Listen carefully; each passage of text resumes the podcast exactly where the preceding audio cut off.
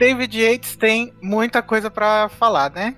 Numa entrevista que ele deu para Entertainment Weekly, ele falou sobre a abordagem da sexualidade do Dumbledore no Animais Fantásticos Crimes de Grindelwald, que é o segundo filme da série do Animais Fantásticos, que vai sair no final desse ano.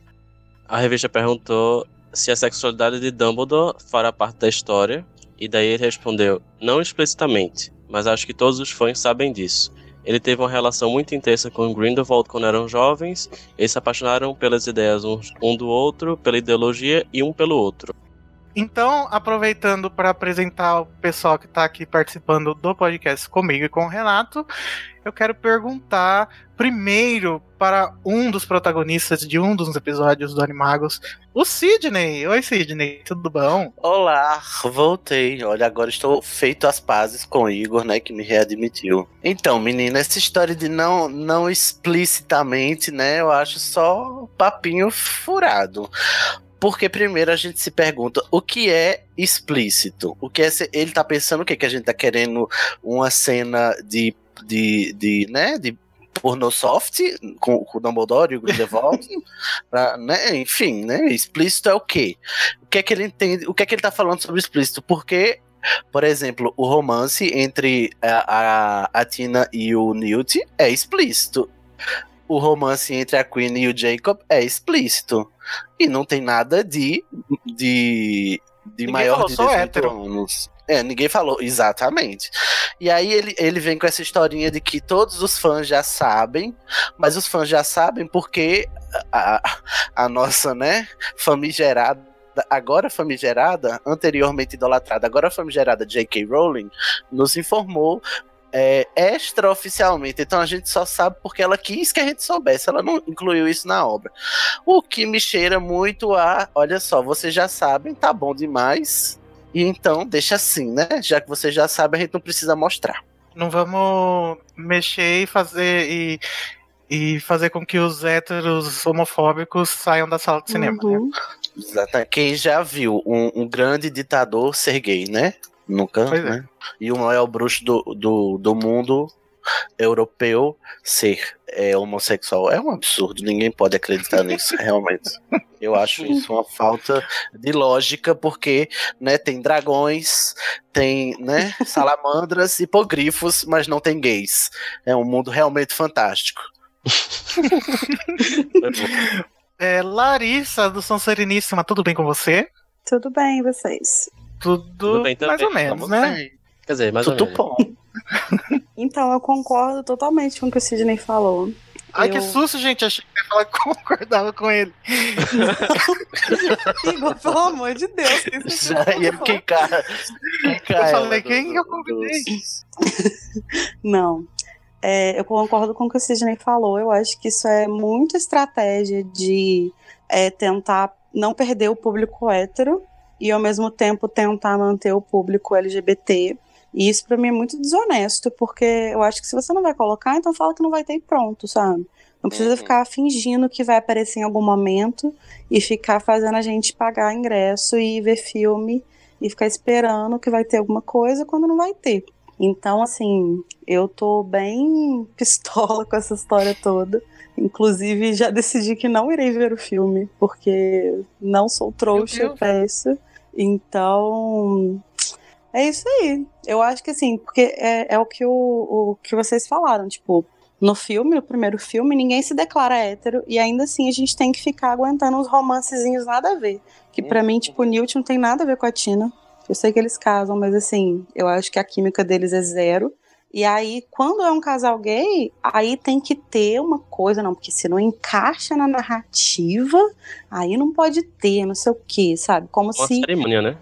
É toda uma cerimônia. E como se o fato do Dumbledore aparecer mais velho é, quisesse dizer que só porque a gente não vai ver a adolescência dele com o Grindelwald, como se ele nunca mais tivesse relacionado com ninguém, sabe?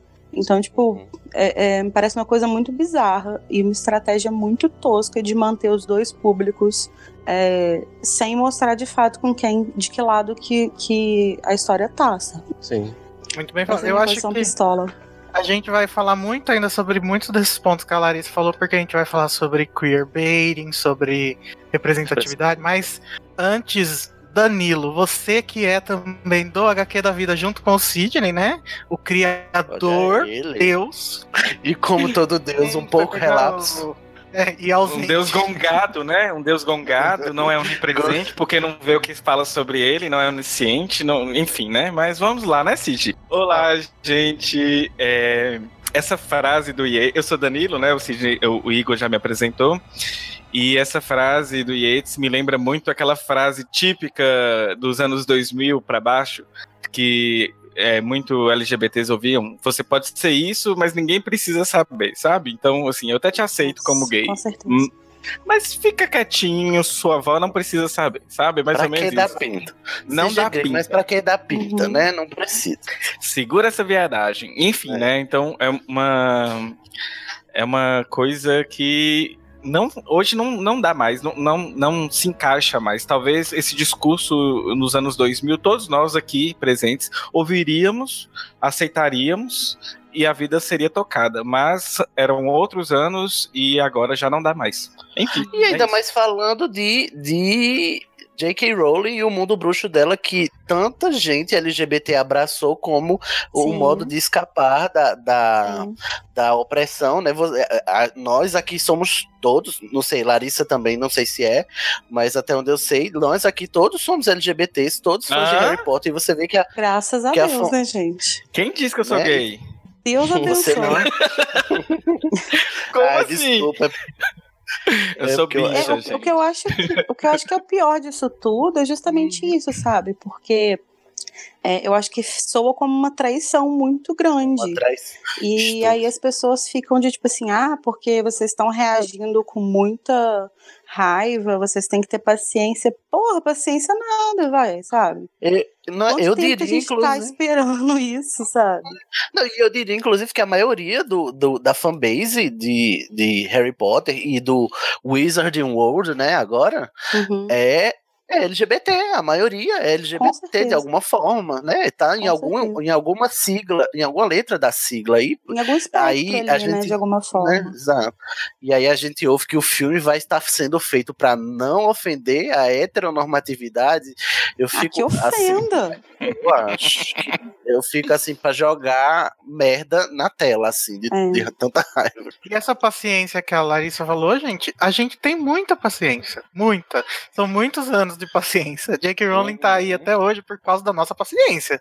Se a gente não tivesse Sim. paciência, a gente já tinha colocado fogo nisso tudo, cara. Se a gente não tivesse paciência, vocês acham que ainda estariam exibindo Cursed Child lá no teatro? tinha matado ele. Na Inglaterra, já tinha derrubado aquele lugar já, meu gente. Pelo amor de Deus. Me ajuda aí, Bel, me ajuda.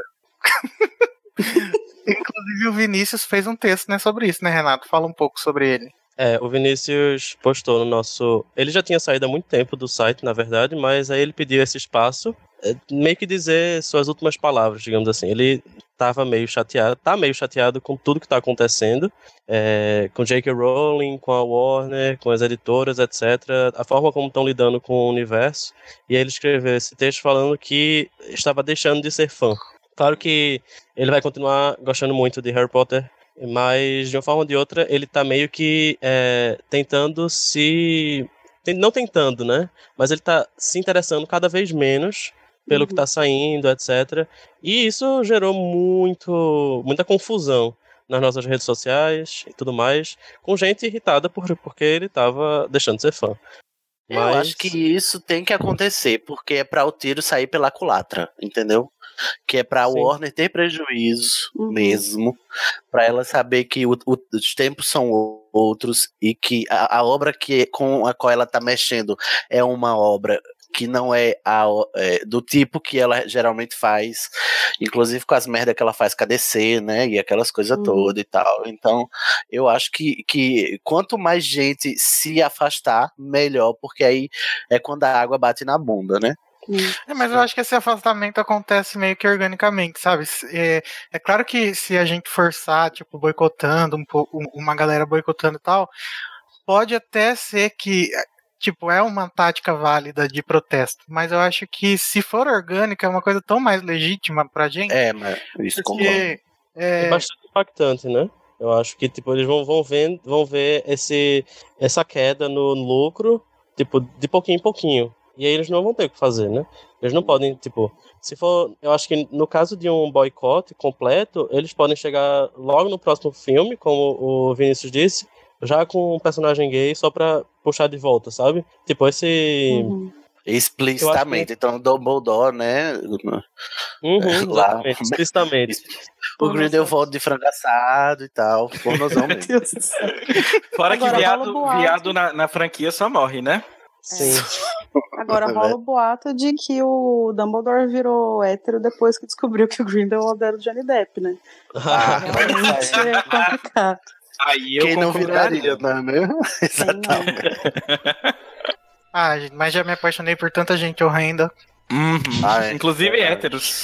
Quem, quem, quem, nunca se apaixonou por um lixoso, né? Que atira a primeira pedra, né? Um lixoso, uma lixosa. Pois é.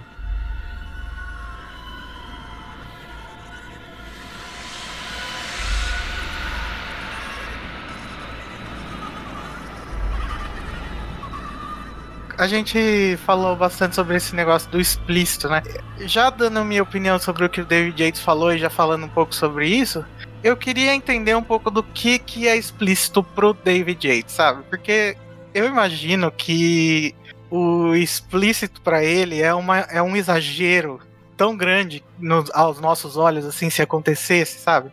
Do Dumbledore virar e falar para alguém, ah, eu sou gay, assim, sem motivo nenhum, numa conversa que não faz sentido. Ou, ah, esse aqui é meu namorado. Ou, ah, não. eu vou ali na casa da minha sogra, que é Ai, mãe do meu marido. sabe, o que eu, sabe o que você me fez pensar agora? Num debate que tá correndo hoje em dia, que é sobre o choque de cultura ser o humor de hétero. Não tem essa história, né? Humor de hétero, uhum. humor de hétero. Aí, assim, todo mundo concorda, por exemplo, que RuPaul é um programa LGBT, né? Uhum. Porque LGBT foge da norma. Mas se eu disser que o choque de cultura é de hétero, é como se eu estivesse ofendendo, porque é como se já fosse dado que tudo que não é LGBT é hétero por definição.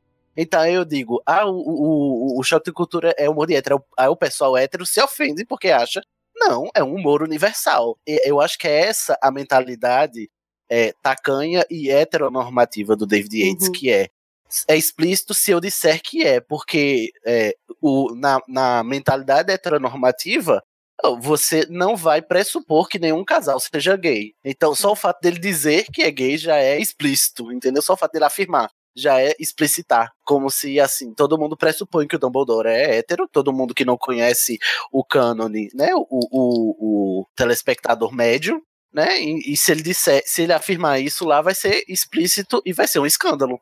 Uhum. Porque como assim ele não é hétero? Mas todo mundo não é hétero? Uhum.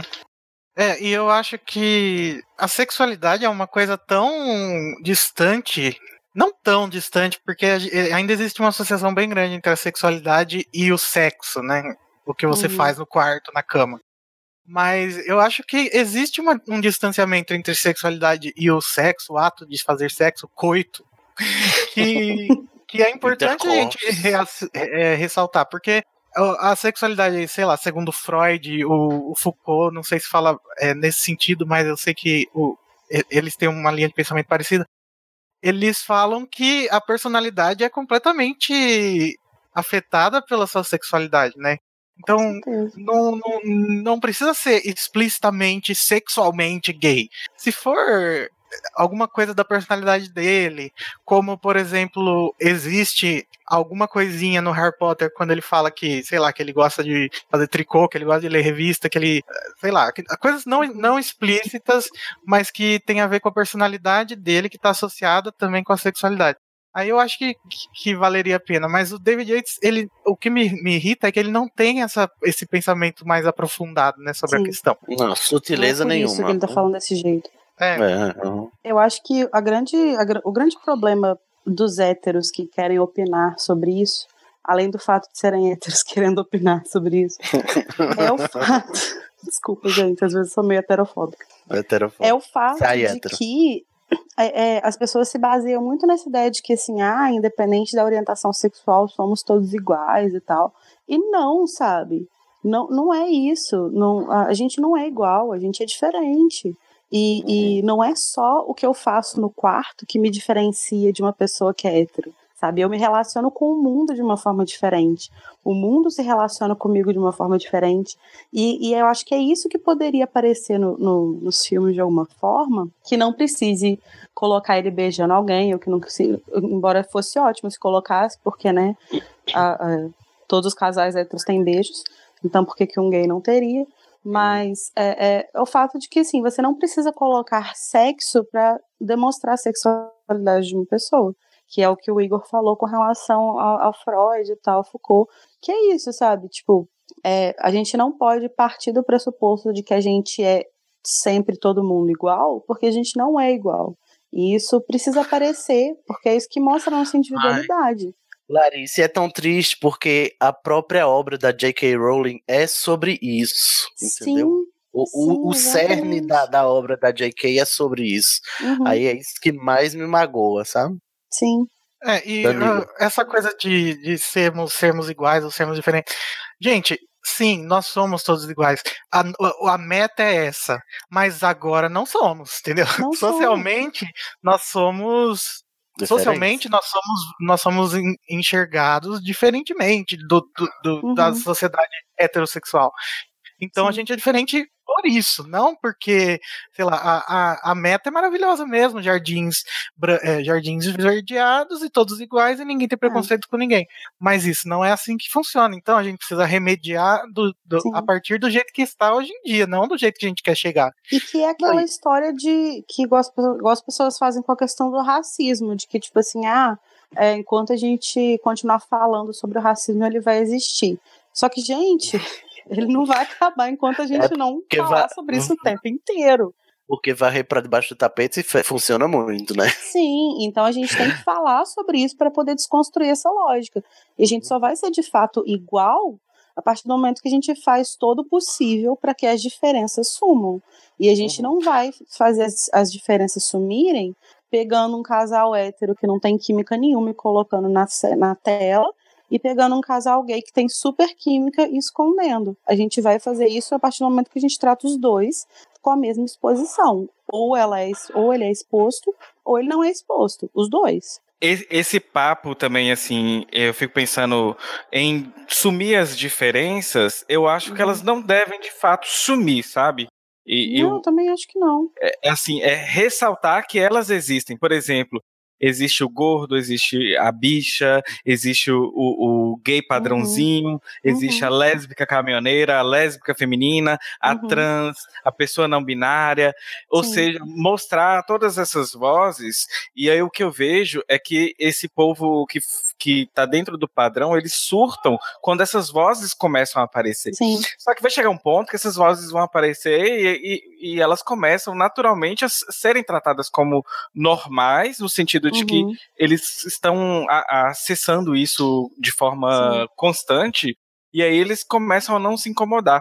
Quem aqui, por exemplo, nunca teve um amigo que não convivia com gays, mas aí dentro de sua fase de descoberta ele continuou sendo seu amigo e tudo mais, e ele é hétero e continua tranquilo, mas porque ele foi exposto àquilo, e a partir do momento que ele foi exposto à diferença, ele não viu diferença, ou seja, O que eu, o que me incomoda nesse papo de somos todos iguais é que é mais uma forma de apagamento, é dizer somos todos iguais, ou seja, Sim. a gente não vai pensar sobre isso.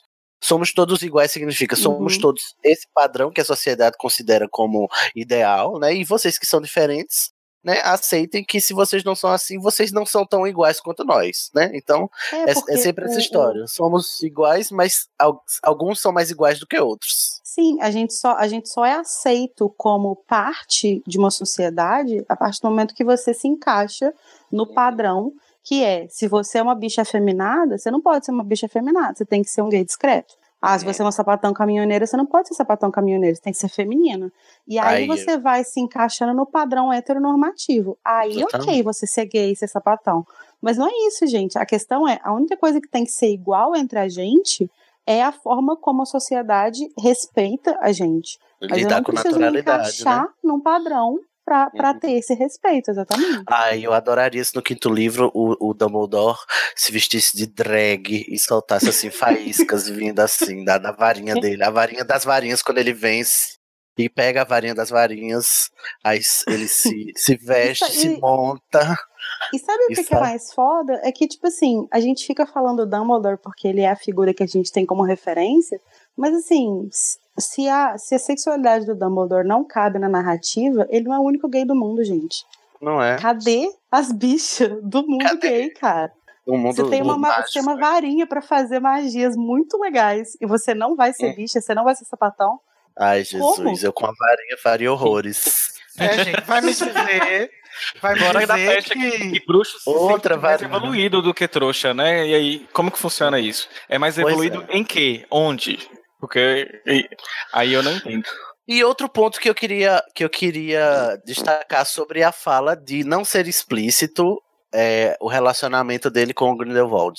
Se é justamente essa tensão que causa a relutância do Dumbledore uhum. passar quase a vida inteira para enfrentar o Grindelwald, então como é que como é que a J.K. vai contar, contar a própria história que ela já contou, já ensinou lá no, no Relíquias da Morte, né?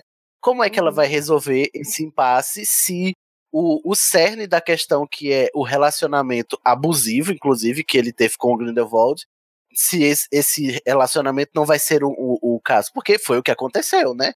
Ele teve um uhum. relacionamento abusivo, o Grindelwald abusou do Dumbledore. Dumbledore é aquele menino, era aquele menino inteligente e, e ganancioso, né, no começo, e o, o Grindelwald se aproveitou disso, acabou que a irmã dele faleceu, ele não consegue lidar com isso, e por isso ele reluta em, em enfrentar o, o, o Grindelwald. Então, com, é, então o plot, provavelmente, se não for assim, vai mudar completamente. Então vai ser outra história, né? Não vai ser a história Como que a gente que vai conhece. desenvolver esse plot se não usar isso, né? Que é a não, informação é, que a gente já tem. Eu acho que é importante ainda deixar claro que o Yates ele estava falando especificamente sobre o segundo filme, né? Ah, e não sobre a aí Só que aí, o que eu acho complicado de, dessa questão do segundo filme é que é, eu não tô muito inteirada, porque desde a parada do Depp, que eu dei uma afastada de Animais Fantásticos, mas pelo que eu vi, tem atores escalados para fazer eles adolescentes já nesse filme. Hum, então, sim como que você vai colocar a adolescência onde essa relação surgiu e sem deixar claro que surgiu algo ali, sabe? Então, eu acho que o maior problema dessa história do ah, não tá explícito ele falar dessa forma é meio que, bem, se em algum momento de fato eles explorarem, por que, por que, que diabos eles não falam, não, calma, nesse primeiro, nesse segundo filme não vai ter espaço para isso. E sabe, tipo, uhum. e dizer, deixar bem claro que é pontual, sabe? Sim. Nesse segundo filme não vai ter. E aí Sim. a gente vai entender que nos outros, com certeza, vai ter alguma coisa, sabe? E que é o que Mas me incomoda. Isso que J.K. falou, então. É, que é o que não? me incomoda na postura da Rowling, sabe? Que é de tipo assim, porra, se ela que tá escrevendo os roteiros, por que, que ela não pode virar e falar assim, olha, gente, sem querer dar spoilers, mas no segundo filme, essa questão não vai ser desenvolvida, porque isso vai aparecer no terceiro. E aí, beleza, sabe? Ok. Mas ela fica, não, vamos esperar. Ai, vocês não têm paciência. Pô, aí ela vai colocar um negócio lá no final do quinto filme, fingindo que fala que isso é representatividade. Que é a própria definição de queerbaiting, né? Que a isso. gente vai falar hoje, né?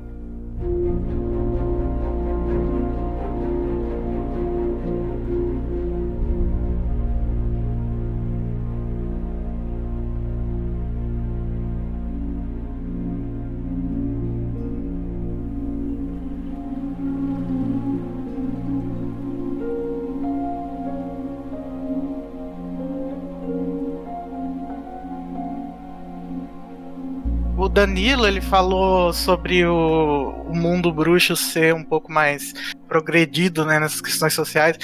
E a J.K. Rowling, em 2008, ela falou no, na entrevista que ela deu pro Pottercast, lá do Leaky Country, que o mundo bruxo tende a ser mais tolerante na questão dos gays e lésbicas. E acho que aí ela tava querendo falar da LGBT, né? Mas sabe que ela tá por fora, mas enfim. Miga, você já errou aí. E Eu Robert vou, é ô, ô, Igor, vai lá no Twitter e indica o HQ da vida pra Rowling, por favor. Ela entende português. Mas enfim, é, e, e ela fala que Hogwarts é considerada um, um lugar seguro para os estudantes queer. Daí ela já deu um termo mais ok, né? E É um lugar Então- seguro, só que não tem nenhum, né? Infelizmente. sim. É seguro porque não tem nenhum, sabe? Exato. Gente, se lá não é seguro nem pra ser trouxa ou semi-trouxa, como é que você Gente- vai ser queer? Onde é que Hogwarts é seguro, minha gente? Todo livro, esse livro, essa escola é invadida. Não é seguro e nem, nem pra hétero e nem pra, pra gay, né? Nem Pra ninguém. Hogwarts é o pior lugar pra você ir. Imagina a Hermione sendo lésbica, o que, que o Malfoy faria com ela? Imagina.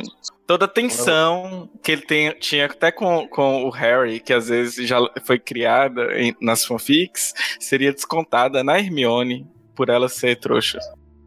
É, mas eu achei interessante trazer isso porque muita gente tá falando. Ah, gente, mas a gente tem que lembrar que os- o filme se passa nos anos 20, 30. Não, gente, o mundo bruxo é outra história, né? Olha só, E tinha quando me, nos dizem, anos 20 e 30, né? Va- Vale ressaltar, né? quando me dizem Pois é. isso, o, que eu, o que eu penso é da cena da Cersei sendo estuprada, e aí o povo, as mulheres reclamando do estupro gratuito lá de Game of Thrones, e o povo dizendo, mas vocês têm que entender que é uma história sobre Idade Média. Aí eu vou e chego. É, mas é uma história sobre Idade Média que tem dragões. Uhum. que vocês, né, até onde eu saiba, na Idade Média não tinha dragões. Então, se você pode criar uma Idade Média onde tem dragões, por que, que você não pode criar uma Idade Média onde o estupro não seja necessariamente uma coisa tão preponderante assim para construir seu personagem, não é mesmo? Então, vamos vamos colocar a mão na consciência e dar uma reboladinha que o autor é dono do seu universo, entendeu? Ele pode criar o que ele quiser. Inclusive, ele não deve reverência nenhuma à realidade. Ele só tem que ter coerência. Ne- nenhum autor de ficção nenhuma tem obrigação com a realidade. Ele só tem a obrigação de ser coerente para que a obra seja consistente. Mas você dizer que não pode ter gay no mundo bruxo porque tá nos anos 20, ah, pelo amor de Deus, faça-me o favor, né? Vamos estudar um pouco, né? Vamos ler mais. Eu acho que pode encerrar o podcast aqui, porque é isso aí, né, gente? Tem que É acabar. Manda pra JK, manda pra JK. né? Pelo amor de Deus. Uma coisa também que eu fico pensando é que talvez é, a heteronormatividade era tão forte, tão forte, quando a gente vai pegando, do- do- fazendo retrospectivamente, que cada vez a heteronormatividade ficou fraca, mas ela ainda é muito forte. O que eu quero dizer com isso é que quando se cria esses universos, nunca se pensou e nunca teria uma voz para poder questionar isso. Então, a partir do momento que estão tendo esses questionamentos, é como se doesse para essas pessoas ouvirem esses questionamentos, porque, tipo, nunca até reclamou, por que, que tá reclamando agora? Entendeu? Uhum. Uhum. E, aí- e aí eu fico pensando assim, aí vai, vai fazendo tweets, é, chamadas, e, e- e criando outros universos que, a gente- que vai cativando a gente que é LGBT, e vai se sentindo querido, mas não, vê, não se vê representa, representado, sabe? Eu, ninguém tá pedindo, eu acho, um- que Harry seja gay, um personagem, nem, nem- talvez nem fosse o Dumbledore, sabe? Poderia ser um personagem secundário ali, alguma Sim. coisa, mas nem isso, sabe? Nenhuma coisa em passant, por exemplo, sei lá. Assim como tem a, a, mãe do Rony lá com o pai dele, por que, que também não tem, sei lá, um tio, alguma coisa assim? sim. Alguma Dois coisa assim, tios, nem que seja né? sutil, é, dois tios sutil, sutilmente que chegaram lá de algum lugar e estavam fazendo um tour, sei lá, um cruzeiro é, num navio mágico gay que parava em outro lugar, sei lá, o cacete, sabe? Nossa, seria Então, é- muito legal isso. Olha que, olha que interessante. Não seria o plot principal, seria em passant. O biscoito que a gente ia querer do dia já ia ser comido, já tava ótimo. Olha, assim, tranquilo. Ela- que eu fico. Pode falar. Não, eu só ia soltar uma piada totalmente desnecessária, Larissa. Vai segue em frente. que esse é o, meu, é o meu papel, é ser desnecessário. É, porque assim, é, eu tava lendo uma série de livros esses dias que eu acho que no Brasil foi lançada como Tons de Magia, que é da Vi Schwab. E é, é, é tão orgânica a forma como ela insere personagens LGBTs na série. Tipo, o personagem principal ele não é, mas um personagem que é quase principal, ele é bi. E aí tem um outro personagem que de repente é super importante, que é gay. E aí, assim, é, é, é de uma forma tão natural que acontece, da forma como acontece na vida mesmo, que você vai conhecendo pessoas, de repente você conhece alguém que não é mais, que não é hétero, sabe? E, e eu fico pensando qual que é a dificuldade, sabe? De Aham, fazer isso é? em Harry Potter. Sobre aquela questão da paciência, né, gente? Nós passamos os anos 90 e, e 2000 muito pacientes. A gente nunca reclamou que não tem Uhum. personagem gay em Harry Potter, apesar dessa reclamação pre- precisar acontecer. A gente não reclamou disso na época. Ninguém. É. Isso não foi um assunto. E não tem, gente. Quem gosta de estatística aí, pode fazer. Tem 0% de personagens homossexuais em Harry Potter. A Zero. Então- gente não tá nem pedindo que os livros sejam reescritos de alguma forma, né? A gente É. tá pedindo que uma nova franquia que tá surgindo na década de 2010 possa ter essa representatividade. A gente não tá pedindo nada fora de contexto histórico. Pois é verdade. Não é Eu sou ela não estatístico, criar. E nunca na história deste mundo bruxo teve, teve um plot de história assim. Eu, eu acho só assim que, que você falando dos anos 2000, que a gente teve paciência, poucas coisas que já tiveram é, é, audiência e casais gays também trabalharam, até trabalharam, mas quando trabalharam foi da forma estereotipada e assim. Você ficava assim, uai, mas eu não sou esse gay. Como funciona isso, sabe? Sim. Ou então, por exemplo, as pessoas te olham, sabem que você é gay porque você- já teve força nos anos 2000 para poder se assumir, e a partir disso as pessoas olham e já esperam que você se comporte daquela maneira e não de outra maneira. Então fica assim, uai, mas você nem, pare você nem parece gay. Não é o seu caso, obviamente, não é, Danilo? Mas, Mas eu já tive amigos. eu já tive amigos, tipo assim, que chegava pra ele e falava assim, nossa, mas você nunca parece gay. Aí eu ficava assim, gente. e tem outro. parece que é um ser gay, né? era- era É, o que, que é parecer gay, Os héteros gostavam e ensinava até nós gays gostar desse tipo de, de, de gay, porque era o gay mais heteronormativo. Quem nunca quis um, um, como é que fala? Um, um fora do meio com local, sabe? E assim, é, cria esse Discreto estereótipo fora do meio. discreto fora do meio. E a gente vai entrando, entrando, entrando, quando a gente vê até nós, gays, estamos dentro dessa sopa, reproduzindo as mesmas coisas, Uhum. sabe? E Sem Show. falar que. acabou, né? Pra gente, a gente não aceita mais reproduzir isso. E acabou, Não, e tem que ter bicha, tem que ter viado, tem que ter tudo. Tem, tem que ter também. E sem falar que tem um outro lado dessa coisa da gente nunca ter pedido no- durante a- o lançamento dos livros. Realmente, a gente nunca. Até porque era uma obra infanto-juvenil. A gente nunca pediu por Uhum. diversidade sexual nos livros e simplesmente a, a, a Rowling apareceu com isso do nada e nos deu isso, entendeu? Aí eu fico me perguntando pra que que essa mulher fez essa declaração Ah, que é biscoito. se ela ia, né? Se ela queria, se ela iria ignorar é, é, solenemente no futuro, entendeu? Então a gente não pediu nada disso. Inclusive, se ela não tivesse dito nada, se ela não tivesse dito nada sobre o Dumbledore, os debates sobre ele iam continuar os mesmos, porque a sexualidade dele não, não seria uma questão. A gente só, só fez disso uma questão porque ela nos disse isso, porque não tá no Uhum. livro em lugar nenhum. E aí ela nos dá isso extraoficialmente e agora quer que a gente simplesmente esqueça que a dona da franquia nos deu uma informação que ela simplesmente vai descartar agora, porque sim, porque ela quer, né? Porque ela é dona, né? Então, a Eu dona vi da uma bola a série de memes. bola, né? E se ela pelar, ela vai pra casa e leva a bola, viu, gente? Cuidado. Pois é, exatamente. Mas Ela vai te mutar no Twitter. É capaz dela casar o Dumbledore com outra personagem lá e dizer que o canon novo é isso aí, do- do Dumbledore casado com Nossa, a. mas eu mato ela. né? Em, em 92, quando o Flamel morre, ele casa lá com a Penélope, né? E aí, diga aí. Pené. Ai, como é o nome? Sim, a, Pené. com a esposa.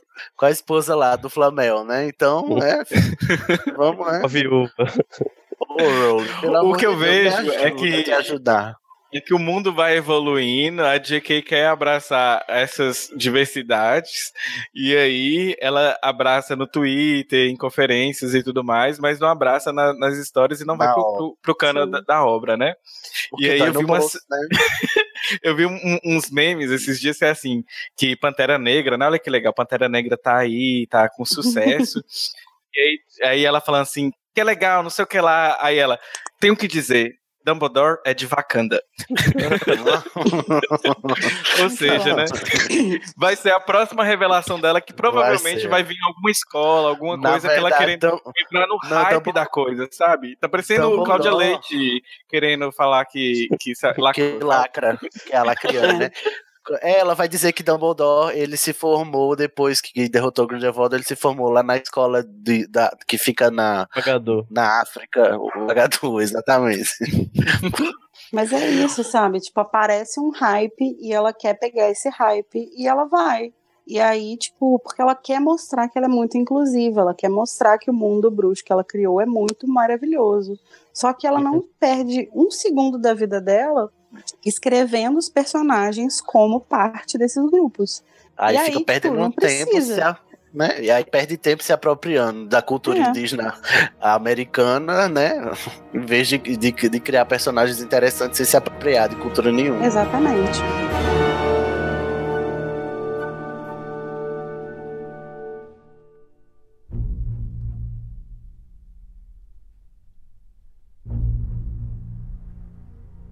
Então, é, vocês praticamente definiram queerbaiting aí nessa última discussão que, que a gente teve. Então eu vou definir aqui do jeito que tá na, na pauta pra gente começar a falar justamente sobre o queerbaiting. pra gente descer a lenha, vai lá.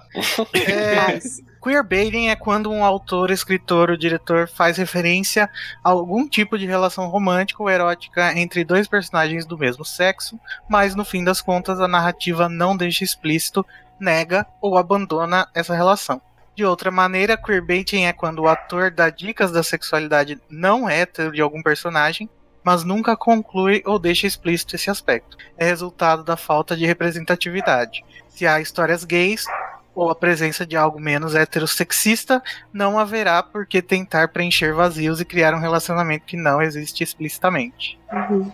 Ai, que palavra bonita, né? Explícita. Explícito. Ah, é. Porque só existe, só existe é, relações que não são héteros em pornôs LGBTs, né? Que são explícitos.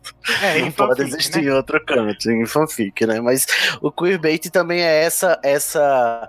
Sabe aquela expressão você não trepa nem sai da moita? É isso. Uhum.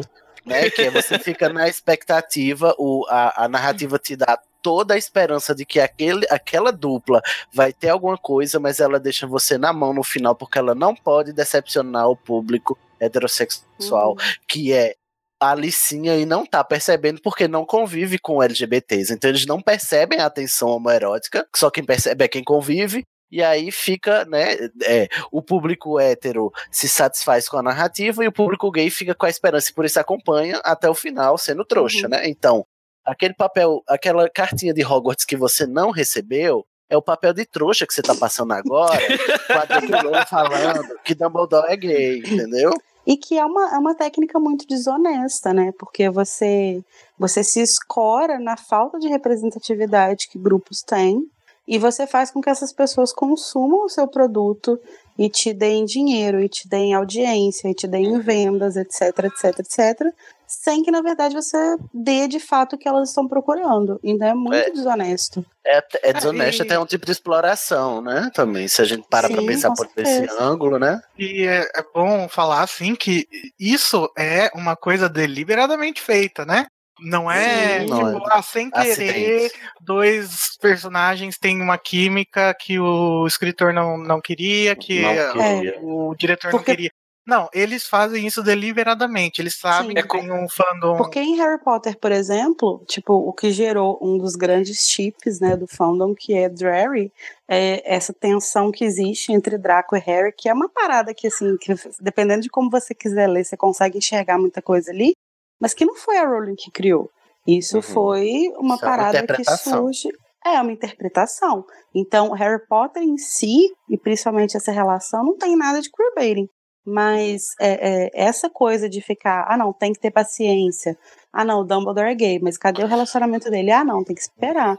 Isso é isso que é o problema. Eu acho e que eles... o, o, o queerbaiting no Harry Potter tá justamente nessa questão dela ter falado que o Dumbledore é gay, sabe? E, Sim. Tipo, olha, galera homossexual, a hora que vocês lerem o livro e verem o Dumbledore, ele é gay, tá? Mas tio, não conta pra ninguém. Não conta pros héteros, não, senão eles não compram meu livro. É. E aí depois porque, ela vem Porque tem os crentes que já não compram porque é bruxaria. Aí vocês vão querer que os héteros não comprem porque tem viadagem? Aí não pode, né, minha é. gente?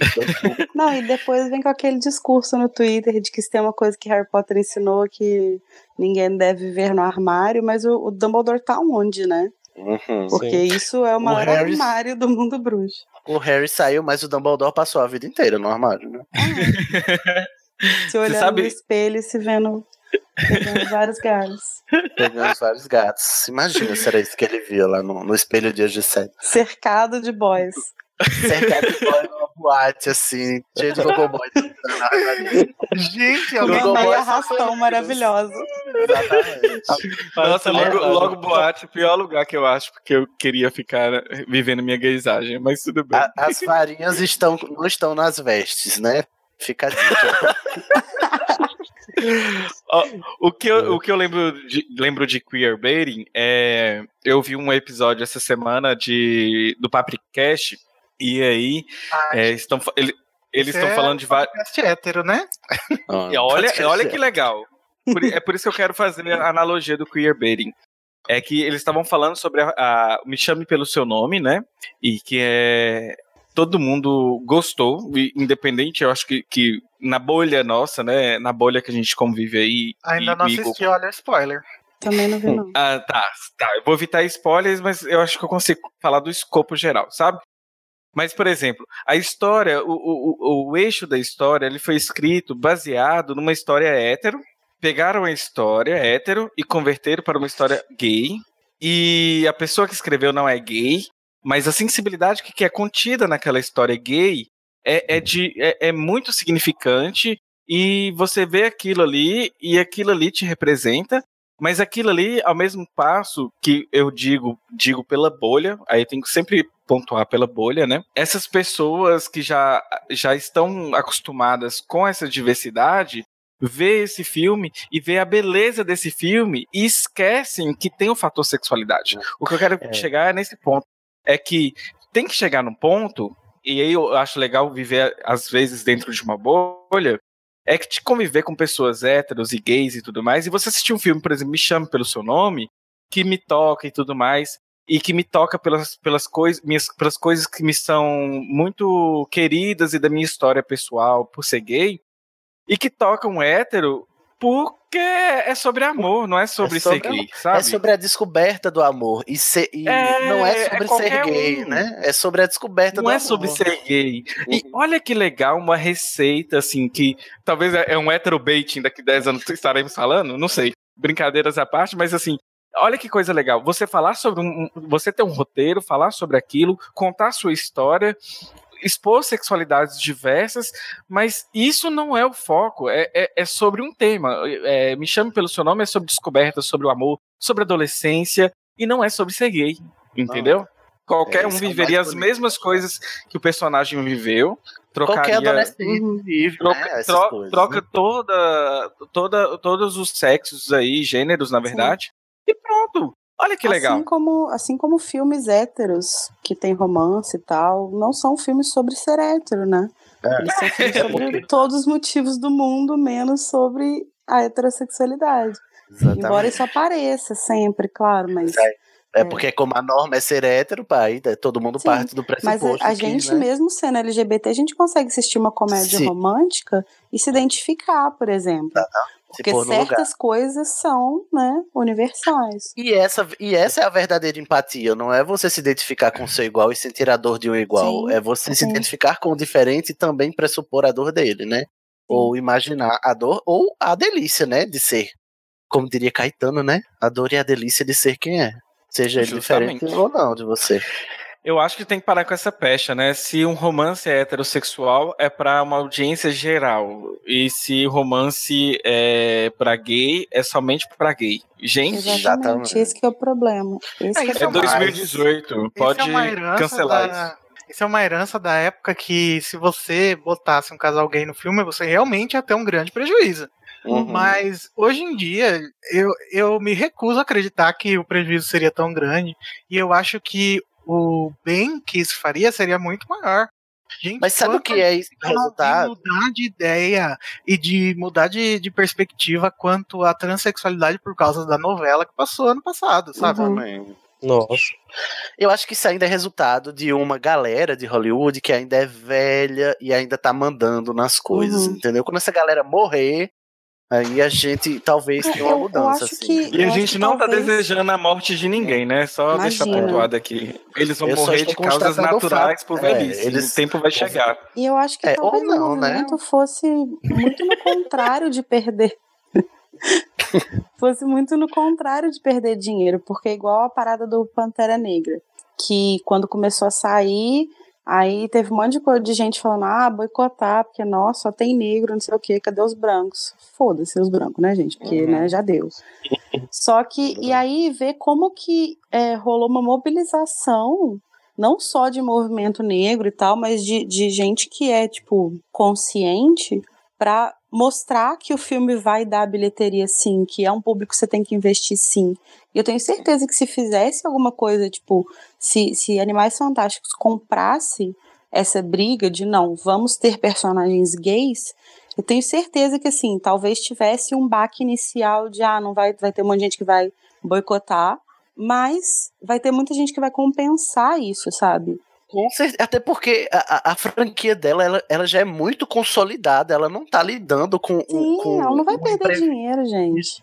Pelo amor de Deus, essa mulher é mais rica que a. Eu olho, eu sempre vou bater nessa tecla. Essa mulher é mais rica do que a rainha e não pode tirar um ator e botar um caba gay num filme. Eu tô revoltado. Gente, eu acho Né? estranho porque eu conheço. Olha, talvez seja Eu uma coisa de conheço a bolha. Rowling. Não, não. é, eu, eu- eu- talvez seja uma coisa de bolha, mas eu conheço muito pouco hétero fã de Harry Potter. Não é Ai, verdade? gente, Eu só Eu conheço também. hétero fã de Harry Potter que me faz passar vergonha.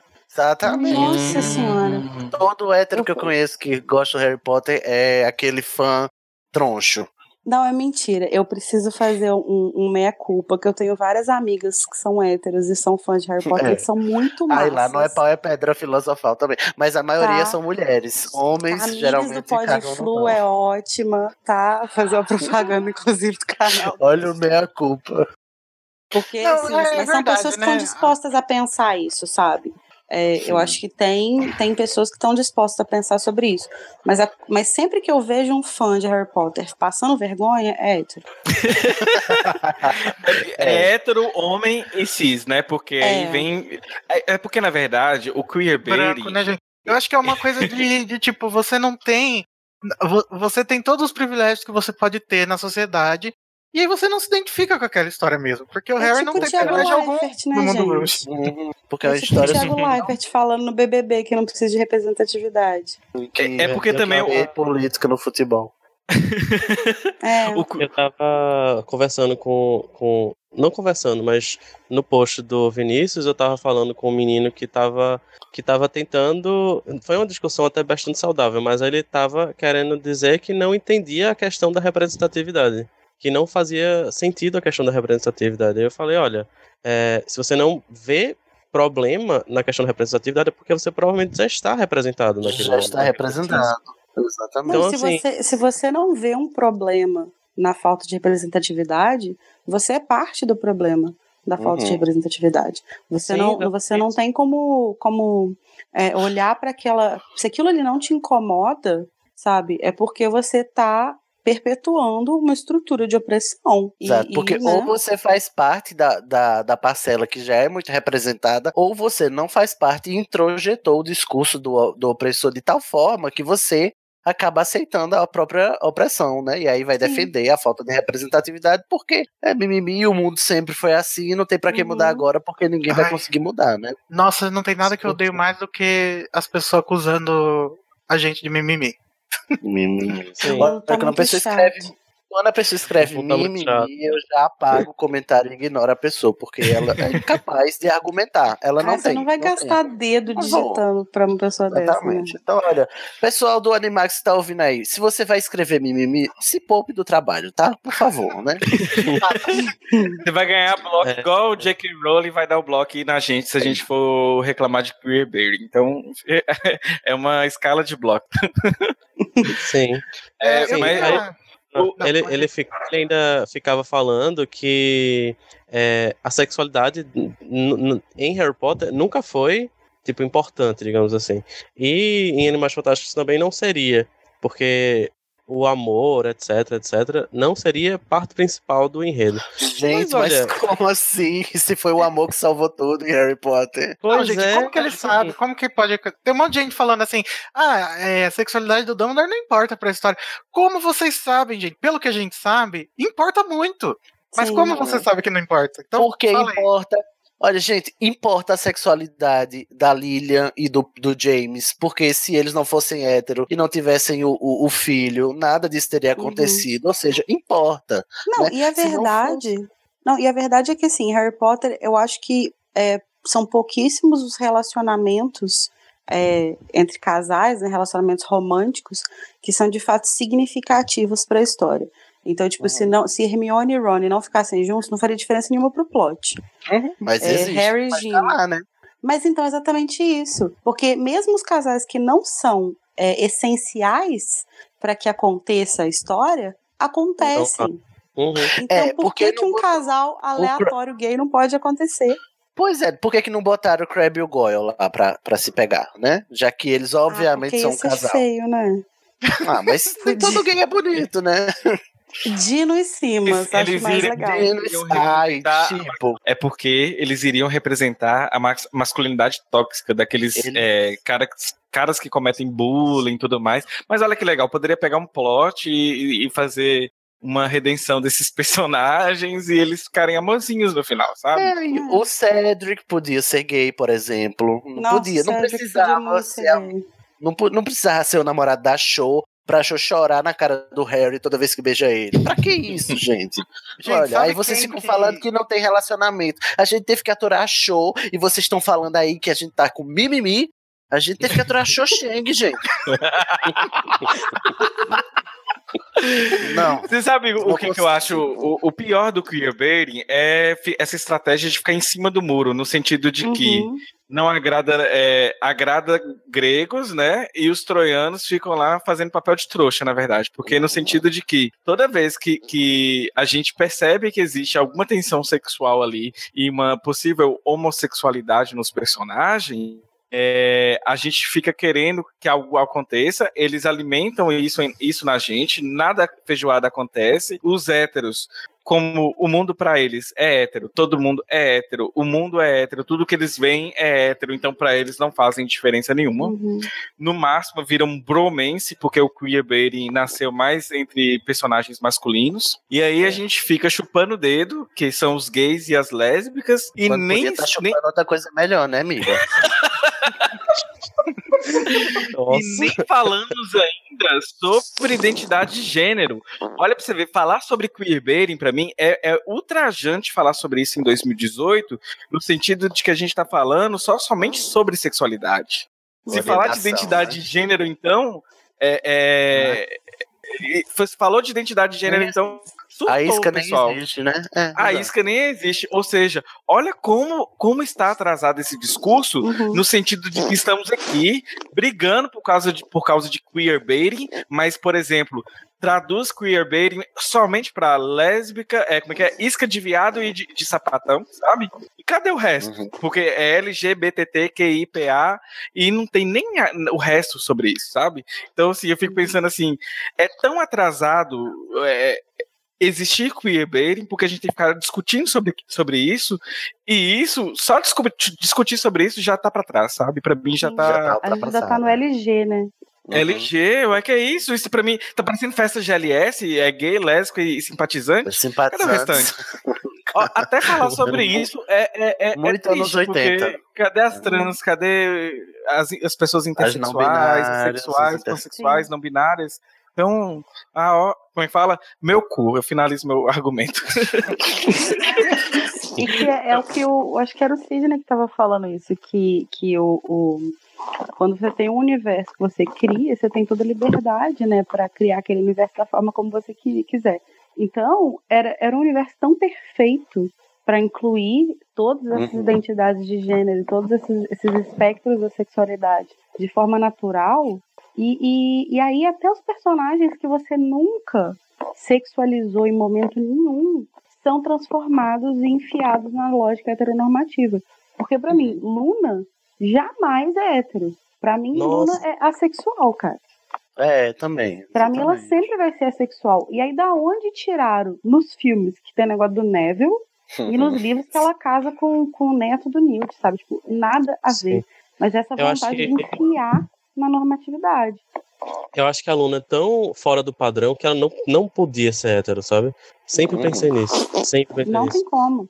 É, assim, eu nunca pensei que ela, que ela era assexual, na verdade, é bastante possível, mas eu tava pensando, por exemplo, que ela poderia ser, sei lá, é, a gênero. Ou a gênero, ela fala assim: o que, que é gênero? O que, que é gênero? Eu acho que a Luna Gênero. tem super possibilidade de ser não binária. algo Uhum, desse também. Ela tem Mas, uma cara assim, de ser ainda- pansexual também, né? Eu imagino a Luna falando assim: gênero é uma construção social. Ai, sim, Luna é totalmente humana, gente. Pelo A amor de Luna Deus, viraria tá eu gosto de pessoas. Gosto de pessoas, vocês estão aí, ultrapassada, ela ia dar mó, mó desconstrução ali na Corvinal, ia desconstruir todo mundo. Que casaram a Luna com um homem, isso não faz o menor sentido pra mim. Então, eu. Carlinhos, né, também, irmão do Rony, tem um- muita gente que fala que ele tem uma backstory muito parecida com a história de pessoas assexuais, né? Que ele não tem. A Rowling mesmo já falou que ele não tem namorada, Ele- namorado, porque ele não se interessa, ele só se interessa pel- por dragões. E aí a gente pensa o quê? Gente, então ele é Ele é- dragon sexual Dracosexual. e, e, gay e, e homossexual não tem, é só draco, dracosexual que tem. E ainda é zoofilia, né? Então, magizo- magizoofilia. Então, eu Nossa. acho um pouco pior, né? Eu acho que se você um- vai inserir um... que, que falam, né? Então talvez eles tenham como consentir. Ah, então, se você vai inserir um personagem magizófilo, por que, que você não insere um personagem gay, minha senhora? Senhora. Volte aqui, senhora. Volte aqui. Enfim, gente, eu estou, estou farto da Rowling. Estou farto, farto. Então, eu vou chamar ela de Rowling agora porque eu perdi a intimidade. Não vou chamar ela mais de JK. Só- Mrs. Rowling. A- Agora, agora temos que falar também sobre a questão do queerbaiting é, ser maior do que a própria Rowling. No caso, ele era melhor. Eu acho que ela deveria ficar calada nessas situações e não ficar propondo essas, essas questões queer, mas também acredito que a, a coisa de- degringolou para onde ela não tem mais poder sobre a própria obra, sabe? É, é- é- sabe, na verdade, né? É uma questão de que é uma questão é, quem produz, de da onde vem, os diretores, é, ela já não tem mais é, controle sobre o que está sendo feito. Isso é Então, Mas ela, isso. ela, é- ela é J.K. Rowling, mas ela, dentro da sua própria obra, ela já não é mais nada, porque a obra é maior do que ela e tem pessoas controlando essa obra. Enfim, ela é só uma estagiária na história, sabe? Assim, Então, sentido e a gente. ela ela ainda se dá o- a posição de autora, né? Tanto que ela fala: o, o Yates não tá escrevendo o filme, então vocês me respeitem e esperem a, a- a acontecer no filme. E a gente realmente, gente, não tem mais paciência. Rowling, nós não temos paciência. Você não pode falar pra gente esperar. do, do, próximo do filme é que, tipo assim, eu acho que o Yates ele tem a liberdade de diretor dele. Então, às vezes, ela pode até escrever uma cena que ele vai cortar e tal. Só que É, ela, então. ela tem a, a liberdade como roteirista de virar e falar assim: olha, se ele não colocou no filme, no produto final, é, foi uma escolha dele, mas vocês podem ler aqui no meu roteiro que no meu roteiro tem. Sabe? O fato dela, dela ela não precisa Dela não estar com- escrever O problema da Rowling é que ela está compactuando. Isso. Porque ela podia muito bem se defender e dizer: olha, tinha, mas tiraram porque o estúdio é isso, essa coisa que vocês sabem que estúdio é. Mas eu fiz diferente e me perdoem, mas o controle meu só vai até certo ponto. Mas uhum. não, ela compactua, ela, ela concorda, ela assevera as coisas, entendeu? Então não, mas, sinceramente, é difícil defender. Eu acho que não foi nem uma questão assim, sabe? Dela ter escrito e tiraram. Eu acho que realmente ela não sabe que ela tem que fazer isso, sabe? Eu acho que ela é aquilo que a gente sempre fala. Ela é uma mulher de meia idade inglesa, branca, sabe? Que não tem noção de algumas lutas sociais que existem. Uhum. E eu acho que, assim, a gente dessa vez jogou bastante na cara dela, que ela estava errada, talvez ela aprenda com isso. Mas eu acho que o, o que mais incomodou. Então, eu acho que o que mais incomodou foi o fato dela ter respondido com grosseria, né? as pessoas. É. E, ok, gente, ninguém. Quem não é pra ninguém ser. que a Rowling iria responder com grosseria o fandom, né? Também. Ah, é, pois é, o fandom, né? Porque ela, ela responde com grosseria as pessoas que ela não gosta. Mas é, eu acho que, tipo, ok, não tá certo você ficar é, insultando a pessoa, falando. Uhum. É, sei lá, é, ser desrespeitoso com a pessoa.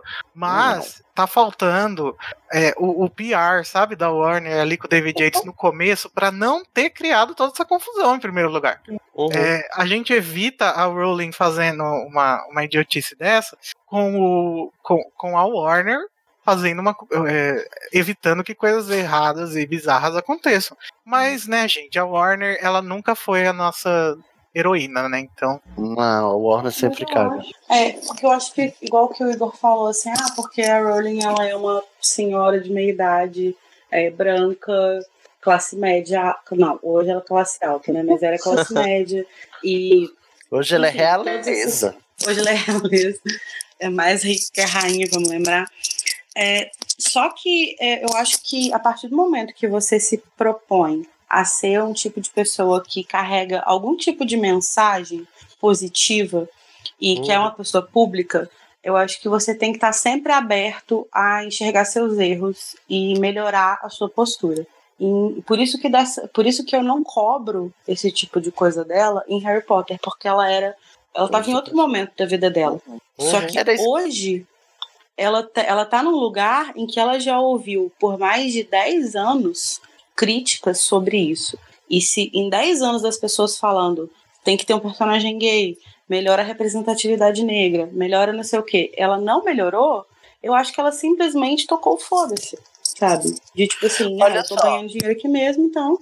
Larissa tocou num ponto interessante que é a, a, a Rowling começou a escrever os livros, ela tinha uma condição social totalmente diferente. Ela era uma, uma mulher que foi é, abusada no casamento, né?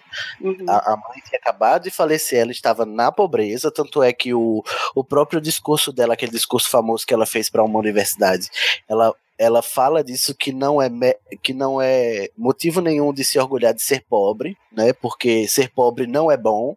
Então não vamos é, exaltar a pobreza, porque ela, ela viveu uma situação muito difícil enquanto escrevia os livros. E eu Sim. acho que muito da, da empatia vem da proximidade com as causas pelas quais você advoga. E eu acho que ela subiu tanto que ela se distanciou e acabou perdendo essa empatia. Hoje ela é a mulher mais rica da Inglaterra. Eu acho que ela, ela tá mais. Ela está insensível a esse tipo de discussão agora, entendeu? Porque isso já ultrapassou a vivência dela. A vivência dela agora é de uma escritora superstar, é a, a escritora mais vendida no mundo inteiro, mais traduzida e tal. Essa é outra, outra J.K. Rowling. Então eu acho que. Eu acho que ela é, tá é tão mais... acostumada a, a ser venerada, a ser é, tudo que ela faz uhum. ser aplaudido, sabe? Que uhum. ela Muito não segura, tá né, acostumada. Né, é, exatamente. Ela não tá acostumada a receber crítica. e é por isso que eu tô começando a achar que ela mesma escreveu a criança amaldiçoada, porque eu acho que foi foi a, a pá de cal, né? Que ela, quando ela disse, eu vou, vou reescrever Harry Potter. Hum, que daí eu voltei. Ah, agora eu sou a mulher mais rica vou fazer qualquer bostinha que agora todo é. mundo me lê. E é isso que é. é. tão decepcionante, assim, porque o que era legal e que eu, como pessoa que por muitos e muitos anos idolatrei mesmo a Rowling, coloquei ela num pedestal e tal, é que eu tinha muito orgulho de falar, tipo, da história dela, sabe? De como que uma Sim. pessoa que tava fodida foi e deu a volta por cima e escreveu uma história sobre valores é, que são positivos e tal, e como que a gente deve se portar com os outros e questão de empatia. E hoje ela virou uma pessoa que deu as costas para isso tudo. Então, eu não me sinto confortável em dizer hoje que eu sou fã dela. É. Eu não consigo dizer isso. Tá perdendo, é, é, tá perdendo crédito. É, eu discordo um pouco de algumas coisas que vocês falaram, porque eu ainda vejo um pouco dessa Rowling que sabe de algumas questões sociais, assim, na, no Corman Strike. E, ok, o Morte Súbita foi há muitos anos, mas lá, gente, tem tanta discussão social que, que, que tava, tipo, mesmo ausente do, do, Harry Potter. Então, eu acho que é realmente o fato dela estar tá meio atrelada a essas outras empresas e pessoas e expectativas, sabe? Então... É, eu acho que pode fazer sentido, assim. Mas por que, que ela não consegue levar isso para Harry Potter, sabe? É porque isso? É porque ela tem medo de bater de frente? Ela não tem moral para bater de frente? Eu não acho que é ela, entendeu? Eu acho que tipo, é o Yates, eu acho que é a Warner.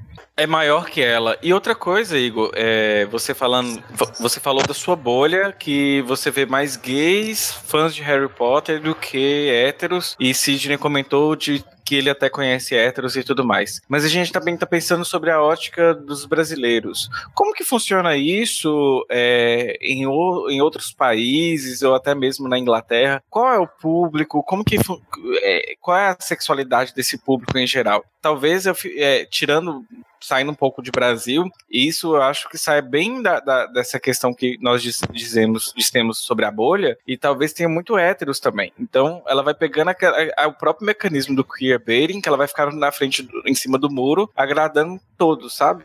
Eu acho que no, Brasil... nos Estados Unidos, assim, sobre sobre o LGBT é uma, é, é, é uma discussão bem parecida com a nossa. Na Inglaterra eu não sei muito bem, mas eu imagino que também seja por causa porque a nossa cultura é, é a, a, cultura europeia, né, no fim das contas. E é. só que eu acho que no, as questões que a gente conversa mais, que talvez eles não, é de representatividade feminina e, e étnica. É, mas eu acho que as questões LGBT é bem conversada. E pelo podcast que eu edito lá dos Estados Unidos, é, ele é completamente feito por mulheres. Sim, só uhum. eu e mais um outro cara que, que, que, participa falando. E esse, e esse outro cara também é gay. Então. Ah, eu adoro o Michael, né? É. Então, é, eu e acho no Brasil é, outro, é outra perspectiva, né? No Brasil existem pouquíssimas mulheres hoje falando sobre Harry Potter. Uhum. Fazendo podcast, gente. Não tem Inclusive, mulher fazendo podcast. É. Nem podcast vide, que dirá de Harry Potter. A hashtag que aconteceu, o podcast é delas, 2018, essa hashtag foi super atacada na internet justamente por causa dessa iniciativa de mulheres dentro de podcast, sabe? Hum, entendi.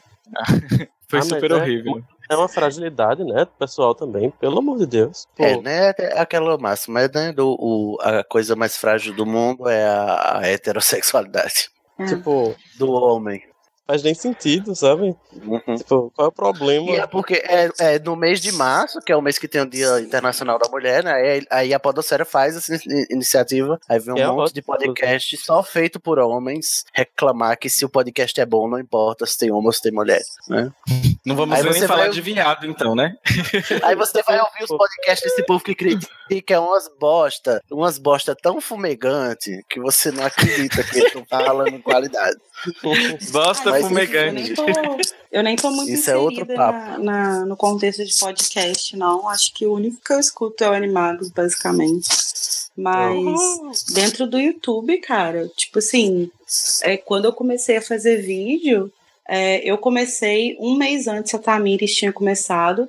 E hoje, de canal específico de Harry Potter, que eu conheço, são três que são feitos por mulheres e um que estava uhum. parado, que era o Beco Diagonal, e que voltou recentemente, deve ter uns dois, três meses mais ou menos. E, e são canais que são completamente deixados de lado, assim, sabe? Os canais grandes, os canais que têm é, retorno do público, que tem retorno financeiro, que tem patrocínio, que tem investimento, é canal feito por homem. E por mulher, não, sabe? Então, Homem é hétero, né? Branco. Eu queria dar um exemplo de queerbaiting para caso não tenha ficado explícito Claro. para todo mundo, porque o, o- assim, eu ia falar do Cursed Child, só que o Cursed Child, como, é, como foi uma coisa que foi escrita e foi performada num dia só pela primeira vez e foi é, lançada é, de uma vez só, é, não teve chance assim da nossa reação fazer diferença na na concepção, né? Ao contrário do que é, por exemplo, em séries de filme e série de TV. Então, por exemplo, no Star Wars tem a questão do Poe e do Finn, né? Na- Uhum. Nessa nova trilogia do Star Wars. Que no filme não tem dica nenhuma é, sobre isso, mas o queerbaiting não tá na, na obra. O queerbaiting tá quando, por exemplo, o ator que faz o Poe e o ator que faz o Finn vão dar entrevista só eles dois juntos. Quando e- é, as pessoas perguntam pra ele o que ele acha disso, ele fala: "Nossa, eu acharia que seria, eu acho que seria muito legal". Quando as pessoas perguntam pra a mulher lá que é tipo a, a rainha da, do Star Wars lá na Disney, ela fala: "Ah, é, isso é uma coisa que a gente tá pensando em fazer". Sabe? Então ninguém nega, ninguém fala que vai ter. Uhum. E a gente fica aqui, assim, tipo, olhando pro pro, pro, pro fim e falando, ah, que lindos, mas é, tomara que tenha alguma coisa. E, Pra e aí- deixar e a gente esperando vai pagando, até- Né? Vai Aham. pagando a- o ingresso, vai, vai comprando o action figure do, do fim Sim. que eu tenho aqui. Entendeu? Então, Hum, você... Que além de queerbaiting, eu tô cansado de rollerbaiting, então não vou nem mais seguir ela no Twitter. É isso. ah, eu queria falar também que é, no, na, na peça do Child, sabe o que foi um queerbaiting? Foi quando ela deu like no tweet da menina falando, quando só tinha a primeira parte ainda, que. Ah, eu queria tanto que os Scorpius e o Alvo terminassem a peça juntos. E ela foi lá e deu um like Aham. nesse tweet. Gente, Pois isso é. um super queerbaiting, gente. Ela É, é importante. ignorado. É, Se, eu- se é algo para concluir, se é para concluir, é importante a gente ressaltar, pelo menos eu gostaria de ressaltar que o queerbaiting ele, ele transcende a própria obra, ele tá para além, né? Ele vai para fora da obra, né? Os produtores, os criadores, toda a estrutura da obra ajuda a manter a fantasia para que você continue sendo trouxa para sempre, até o final da obra. É, se você quiser analisar quais são os queerbaiting mais bem feitos, você vai lá no, no fórum de fanfic e vê qual casal que tem mais. Exatamente. Fanfic é o melhor termômetro. E, gente, se vocês querem saber um pouco mais sobre queerbaiting e representatividade também, acho que a gente vai falar um pouco, vocês ouçam o HQ da vida que vai sair que dia, Sidney? O episódio sobre queerbaiting do, HQ, do HQ da vida é um HQpedia que vai sair no dia 3 de março. Então vocês vão lá no hqdavida.com.br para aprender né, um pouquinho mais. A gente vai lá. Lá no HQpedia a gente transmite mais os conceitos gerais e a gente dá exemplos de queerbaiting na cultura pop em geral, não só em Harry Potter. E eu e o Renato vamos participar, né? Exatamente, vai ser um crossover super mega blaster entre Animagos e HQ da vida. Vai ser ótimo.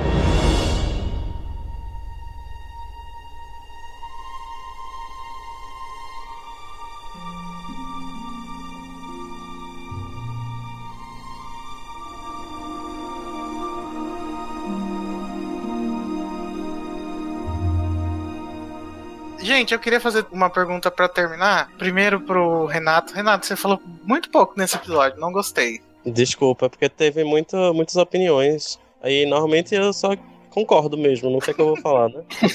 Sorria e acena.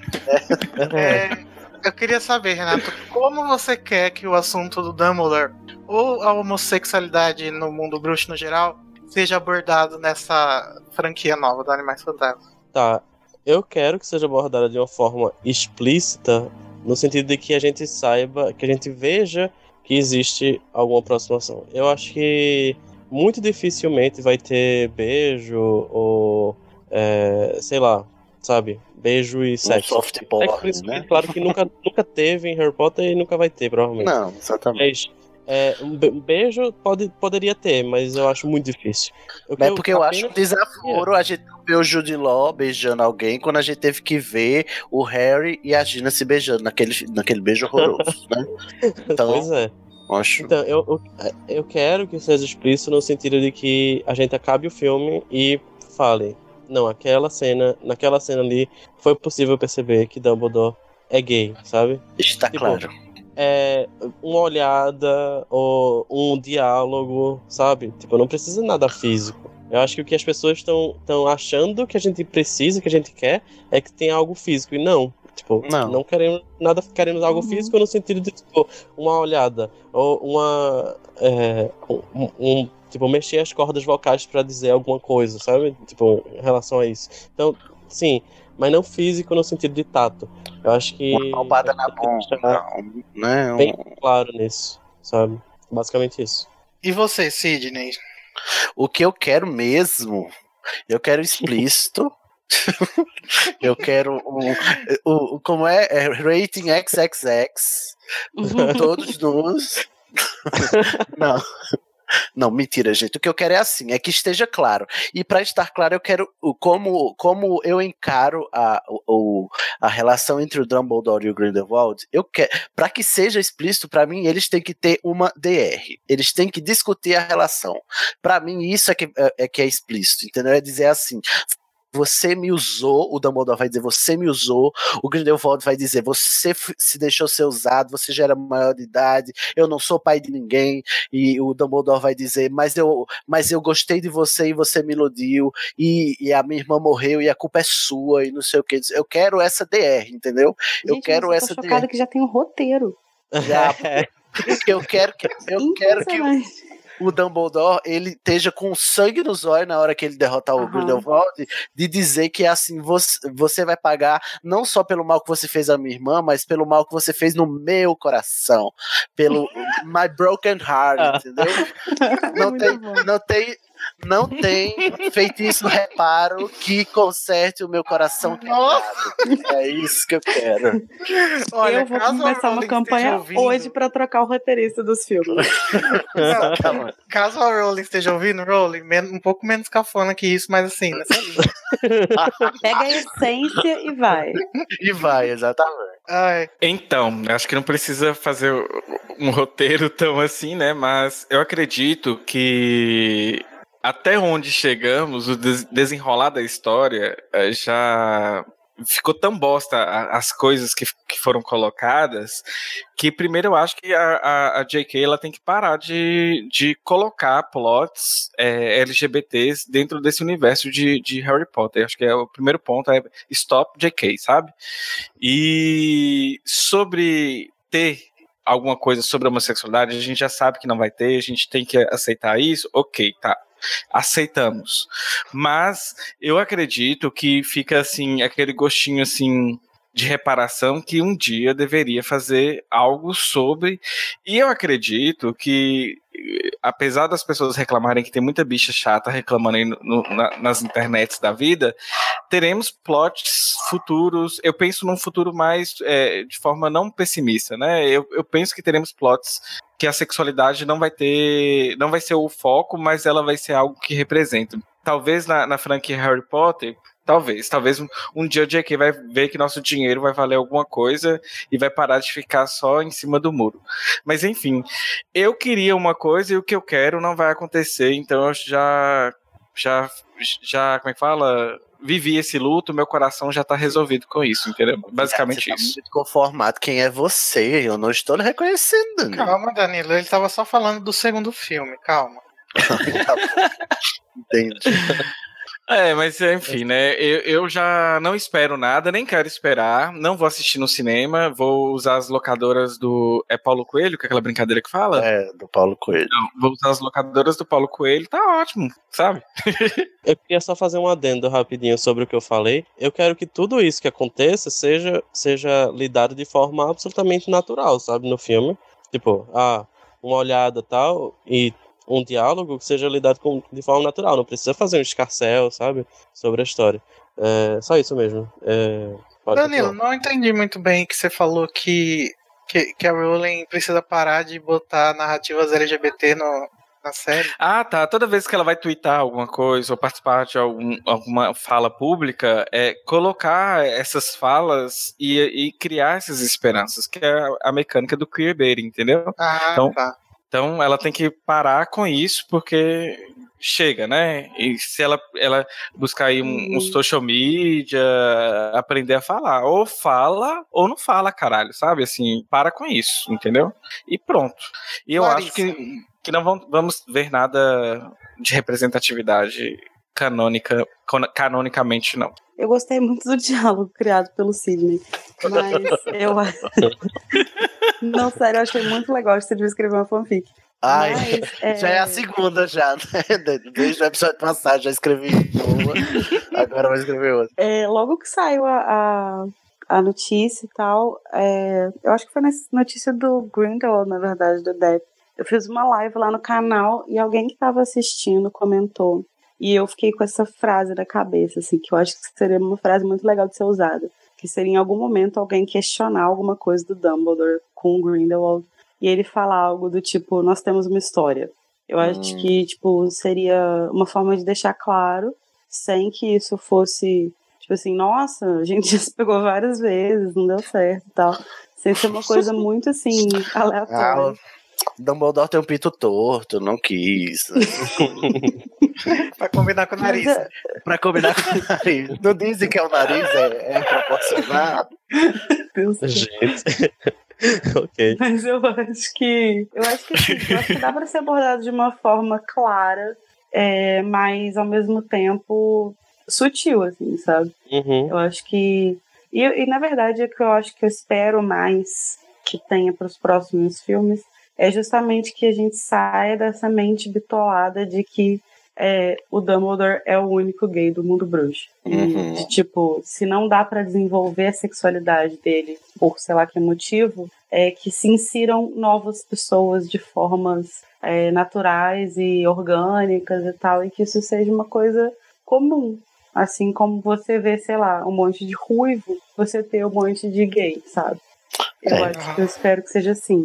O que não falta é personagem, né, na obra dela. Então, É, É, eu ficaria muito feliz se, é, mesmo se aparecesse um personagem nada a ver, como por exemplo a tia do Credence, que vai aparecer no segundo filme, e ela fosse casada com uma mulher, sabe? uhum. Sim. E tipo, é só isso, sabe? Ah, essa é minha esposa. E pronto. E. Não precisa fazer um escarcel em torno disso, né? É, Uhum. e- Não precisa ser um plot. Eu, eu lembro quando saiu o texto de Overmorning que falaram que os filhos da Isolde Sayer tinham tido.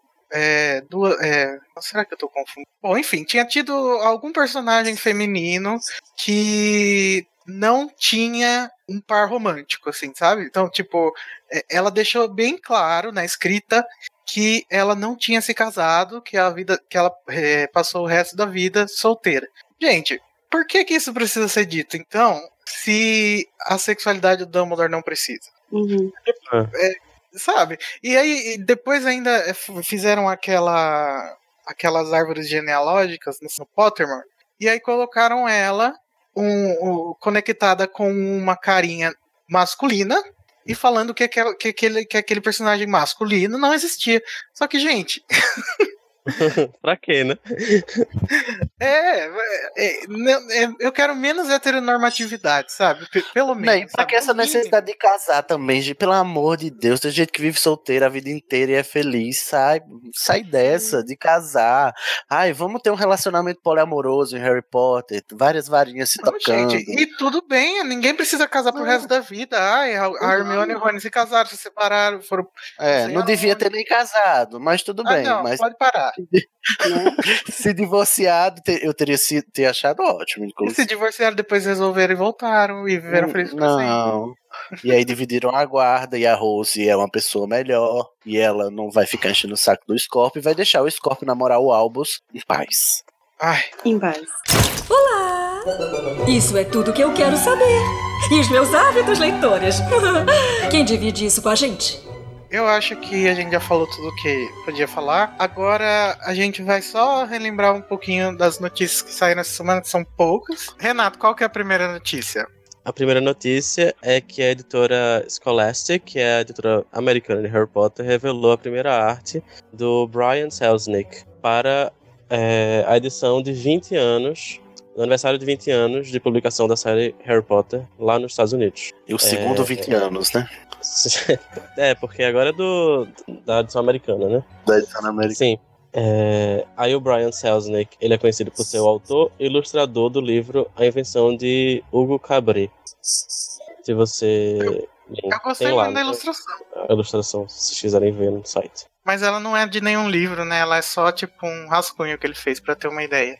É, eu gostei, mas não dá pra ver muita coisa também, né? Só dá pra ver, só, tipo, só aparece o olho. O que é que tem na ilustração?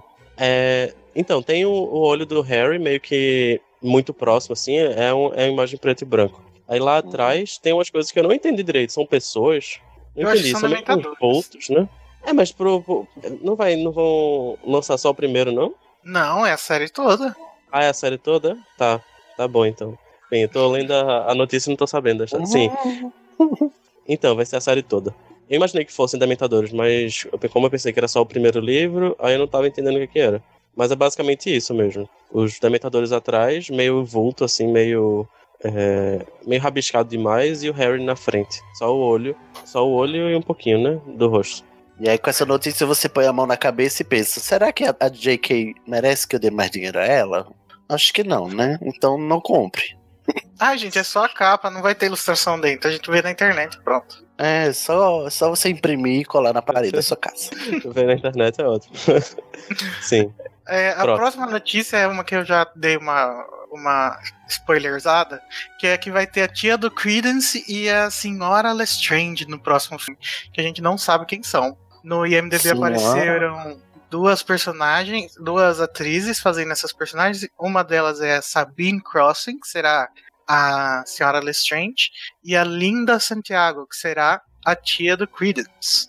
É, a gente não sabe de nada, só sabe os nomes e as atrizes. Mas eu Nossa. achei interessante. É, não imaginava que ia aparecer parente do Credence. É, Acho talvez tenha alguma ligação sobre ele estar na França, né? Sei lá. Não É. sei. Ah, é porque Sab Sabine é um nome francês, inclusive, né? Então, elas duas deve ser são pessoas francesa. que têm francês fluente. Ah, Então, a gente imagina que elas estejam na parte da França, né, de Paris. uhum. Uhum. Deve ser lá por lá que ele vai achar ela. E a última notícia é que saiu a temporada do Strike, a série baseada no- nos livros do Cormoran Strike, a temporada que é baseada no Vocação para o Mal, o terceiro livro. Ela foi exibida no dia 25 de fevereiro E, e ninguém se importa. Antes disso, algumas imagens da temporada foram divulgadas e cenas dos episódios também, e que estão lá no nosso YouTube, se vocês quiserem ver. Mas eu imagino que ninguém queira ver, né, gente? Porque ficou Tá dando mesmo. audiência isso, o Igor, lá? Porra? Então, Por que eu não ouço falar por aqui, né? disso.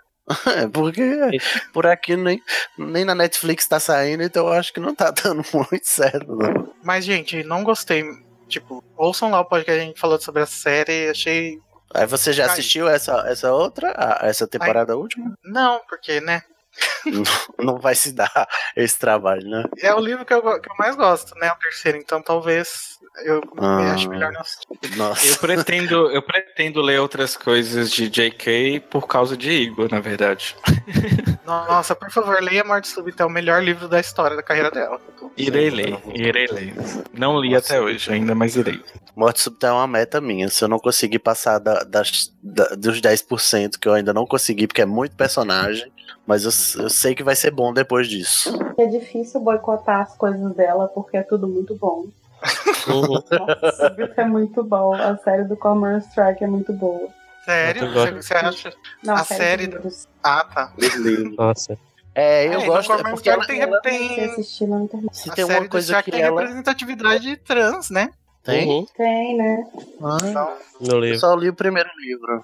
É no Ué, primeiro. peraí, é no- quer dizer então que ela, ela sabe fazer em outro, outra, outro universo e nesse ela caga tudo. Peraí. é por isso que eu acho que é culpa dos outros, sabe? Eu não Ah. queria defender JK, não, mas é o que eu disse também. É, é maior que ela. A, a- a franquia Harry Potter já não, não é sobre o JK, é sobre a franquia, sabe? Quem tá tocando esse barco. Enfim, Bom, gente, eu vou dar mais quiserem- uma chance então. Porque eu gostei do protagonista do, do, do Strike. Gostei bastante, inclusive. Ah, se tem uma coisa que a J.K. Rowling sabe fazer é personagem, né? Personagem ela constrói bem demais. A não ser que seja gay. A não ser que seja gay. Se for gay, ela não sabe. É, Se for, mas- Ela constrói bem, aí depois que termina, ela diz: Ah, ele era gay, mas eu não falei. Porque me atrapalharia. Gente, é, se você quiser ver mais notícias, você vai lá no animados.com.br, apesar de é, não ter tido quase nenhuma notícia desde o último episódio. Cadê Tá trailer desse filme, minha gente? Pelo amor de Deus. Novembro tá indo, não tem trailer? E se você é ouvinte do HQ da vida e veio aqui escutar a gente, vai lá no animados.com.br e veja tudo que a gente faz lá, que não é só o podcast. Não, exatamente. É um site ótimo, inclusive super inclusivo, cheio de descrições. Você que é ouvinte cego aí também, vai lá que tem imagens com descrição. Agora vamos para as recomendações.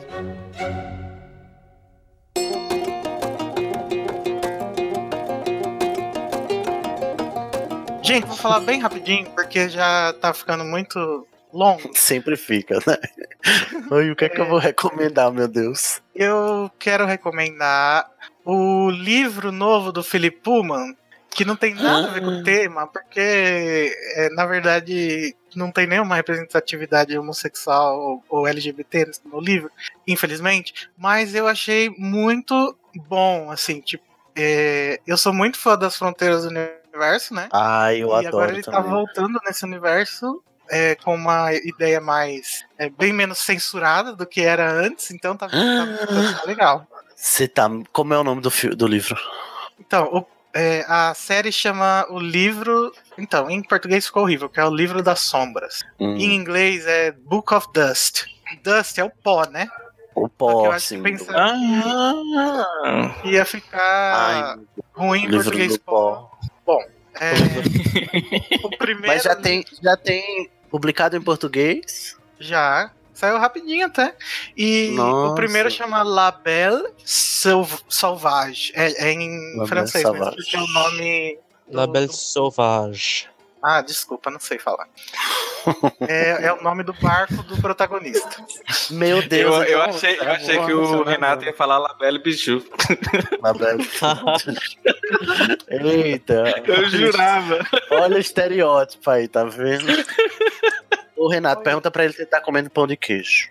Larissa, o que, que você tem pra indicar pra gente? Eu vou recomendar os livros que eu mencionei antes. São, na verdade, eu vou recomendar essa autora, que é a Vinnie Schwab.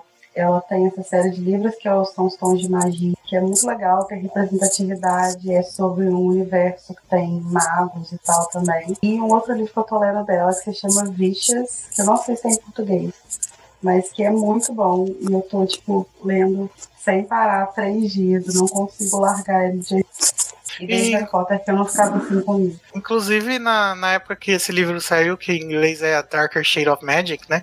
Ele, a gente fez um, uma- um review lá no Animagos, mas faz tanto tempo isso que acho que a- o hype só começou a chegar agora, que já tem três livros, né? É, Publicados. porque agora que tá saindo no Brasil, né? Assim, deve ter uns dois anos que saiu. Eu gostei bastante. Tem uma, tem uma vibe meio Fronteiras do Universo também, que é meio. É bem tipo, legal. E uma coisa que é muito legal na, na- nessa escritora é que além dela ter representatividade, rolou um caso que ela descobriu, que ela não estava sabendo, mas ela descobriu através de um leitor, que na Rússia a editora estava cortando as partes com personagens LGBT. Meu As Deus. Tinha um beijo, essas coisas assim, eles estavam cortando. E aí Que ela absurdo. cortou o contrato, ela encerrou o contrato com a editora e ela falou que ela só publica lá quando decidirem publicar o livro que ela escreveu. É isso que precisa no mundo, né, gente? Sim. que façam isso. Que não se acomoda, né? Com Exatamente. o modus operandi do mundo. Uhum. E ela escreve muito bem, os livros são muito legais. Falando em edição, assim, de. de- tá, é, se vocês forem ler inglês, eu recomendo que vocês leiam a versão britânica, tá? Porque a, eu li a americana e depois eu descobri que o livro original é cheio de fuck e, e- e coisas assim que o americano eles censuraram. Mas o, o brasileiro eu não sei em qual, qual que eles traduziram, qual, qual, qual que eles usaram como base. Então, Usaram a britânica como base. Só pegaram a capa mesmo do- dos Estados Unidos. ah, então que bom. Ah, é, né? Mas depende de, de como a tradução foi feita, né? Se não mantém o palavrão, enfim. Mas E você? é pra outro tópico. E você, Renato, o que que você sugere que as pessoas vejam? Eu vou ser muito chique, muito fina Hum, e indicar que vocês vejam um filme que ainda não chegou no Brasil, Uhum. Me desculpem, gente, Super não tem no. Brasil. Infelizmente. Também não tem no Brasil, não tem no mundo nenhum, em, nenhum país do mundo. Que é o Como. Simon, Como Simon, que, tá, que eu tive a oportunidade de ver o filme Ah, ontem. eu acabei de ler esse livro essa semana. Então, eu não gostei tanto do filme, do, do livro, mas eu gostei O filme bastante é do bom. filme. Eu gostei bastante do filme. Eu achei muito leve, muito muito o que a gente tá precisando agora, sabe? No, Uhum. nessa esfera LGBT, que é uma, um- uma visão leve do, de, sabe, do nosso cotidiano, sabe? Porque eu acho que a gente tá, tá tão. Tem tanto filme gay, tudo bem, mas tão pesado, tipo Me Chame Pelo Seu Nome, é, que é bastante pesado, né? É, o, próximo, então, o próprio Moonlight também. O, o Moonlight também. Então, assim, eu acho que o Com Amor, Sa- Com Amor Simon tá vindo de forma completamente inovadora, sabe? No Uhum. sentido de que tá trazendo uma perspectiva tão mais é, sutil, delicada. Claro que o, o Me Pelo Seu Nome também faz isso, mas nesse caso eu acho que é, é leve mesmo, sabe? Não é pesado. Então, o Com Amor Simon, que, que estreia, eu acho que no dia 22 de março. Tá Não, bem é legal. 16. 16, é? 16 de março, então, 16. desculpa. E até lá dá pra ler o livro, que é pequenininho também. É, dá pra ler o livro. Assim, eu não, não gostei. Eu gostei do livro, mas eu. sei lá, eu não, não sei se eu curto tanto a escrita. Uhum. Eu acho que tem algumas coisas bem, bem estranhas mesmo. Eu acho que o filme é. Ele faz muitas mudanças, muitas modificações que eu acabei curtindo mais, sabe? É, Ó, e eu também li o tem. livro e eu concordo com o Renato. Eu acho que a- o que é mal feito no livro é que o arco ele é mal construído, né? Uhum. Uhum. Então, tipo, você não entende onde que tá sendo o clímax, onde que tá sendo o ponto de virada, você não entende nada disso. E aí você chega no final e é meio decepcionante, porque. É, então. acaba do nada, né? Mas é, pelo que eu vi, já o trailer dá a entender que mudou muita coisa, né? Então. Uhum. Mudou bastante, muita, muita coisa. E assim, assim, quem lê o livro, eu não vou dar spoiler, claro, né? Mas tipo, quem lê o livro tem uma hora no filme que você fica tipo assustado. Não vou dizer, talvez eu fale pro Igor, se ele quiser, e posso falar pro, pra Larissa também. Mas é, tem uma hora no filme que você fica assustado e você fala assim, gente, como assim? Vocês vão realmente contar o final agora, sabe? É mais. Mas assim. É, o f- assim, eu não queria falar muito porque é meio chato, né? Pra quem não, pra quem não vai poder ver agora. Mas eu acho que o final do filme também não é lá essas coisas, sabe? Mas mesmo assim, eu acho que por todo o percurso que ele faz, ele é muito legal, ele é muito significativo pra comunidade. Então, é essa a minha Ó. recomendação. Todo mundo dando coisa referente à pauta e eu dei o negócio mais heteronormativo possível. Ah, não se preocupe. Aguarde a minha indicação. Então pode Eita. falar, sua.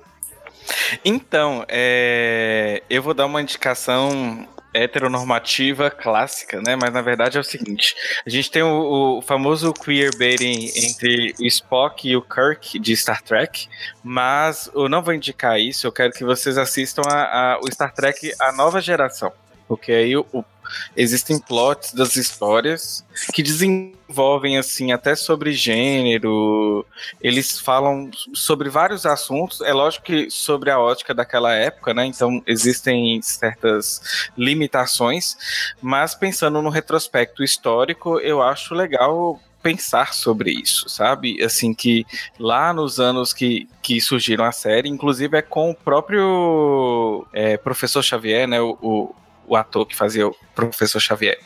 Então eu acho interessante assistir essa série específica. Não é preciso conhecer a série clássica, nem as outras séries que virão depois. Eu mesmo eu conheço todas as séries, eh, todas as temporadas da- dessa franquia, mas, por exemplo, não conheço até hoje Deep Space Nine. Então eu acho que vale a pena. É porque é uma coisa muito hetero, é, sempre no- nos meus círculos héteros que gostavam, é, mas tinha aquela tensão entre Kirk e Spock. Eu acho que vale a pena também falar sobre queerbaiting nisso, mas vai pra nova geração que já é outro universo, outra história, enfim, vale a pena assistir este seriado. Eu acho que foi um sucesso a gente conseguir passar por esse programa inteiro sem mencionar o Sherlock e o Watson, né? Ele saiu desviando, né, algumas vezes. Mas É, então é isso, gente. Ó, vou pedir pro Danilo falar, já que o Sidney sempre fala. Fala do Mas HQ da vida. não vai querer que eu indique nada, não? É isso? Vai me xoxar? Ai, gente, eu pulei você.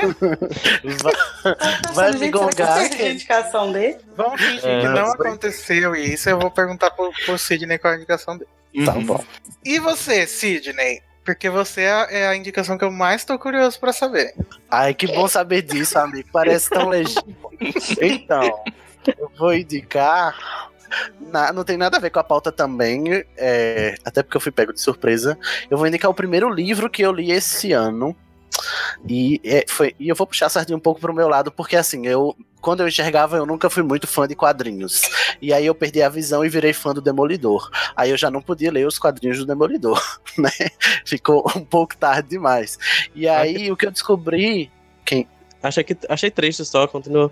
não, não, aí eu não podia mais, mas eu me interessei. E aí eu descobri que a, a nova, a, a editora Novo Século, ela tem uma, ela, ela tem no Brasil, né, um- uma série de prosas do- dos arcos importantes da Marvel.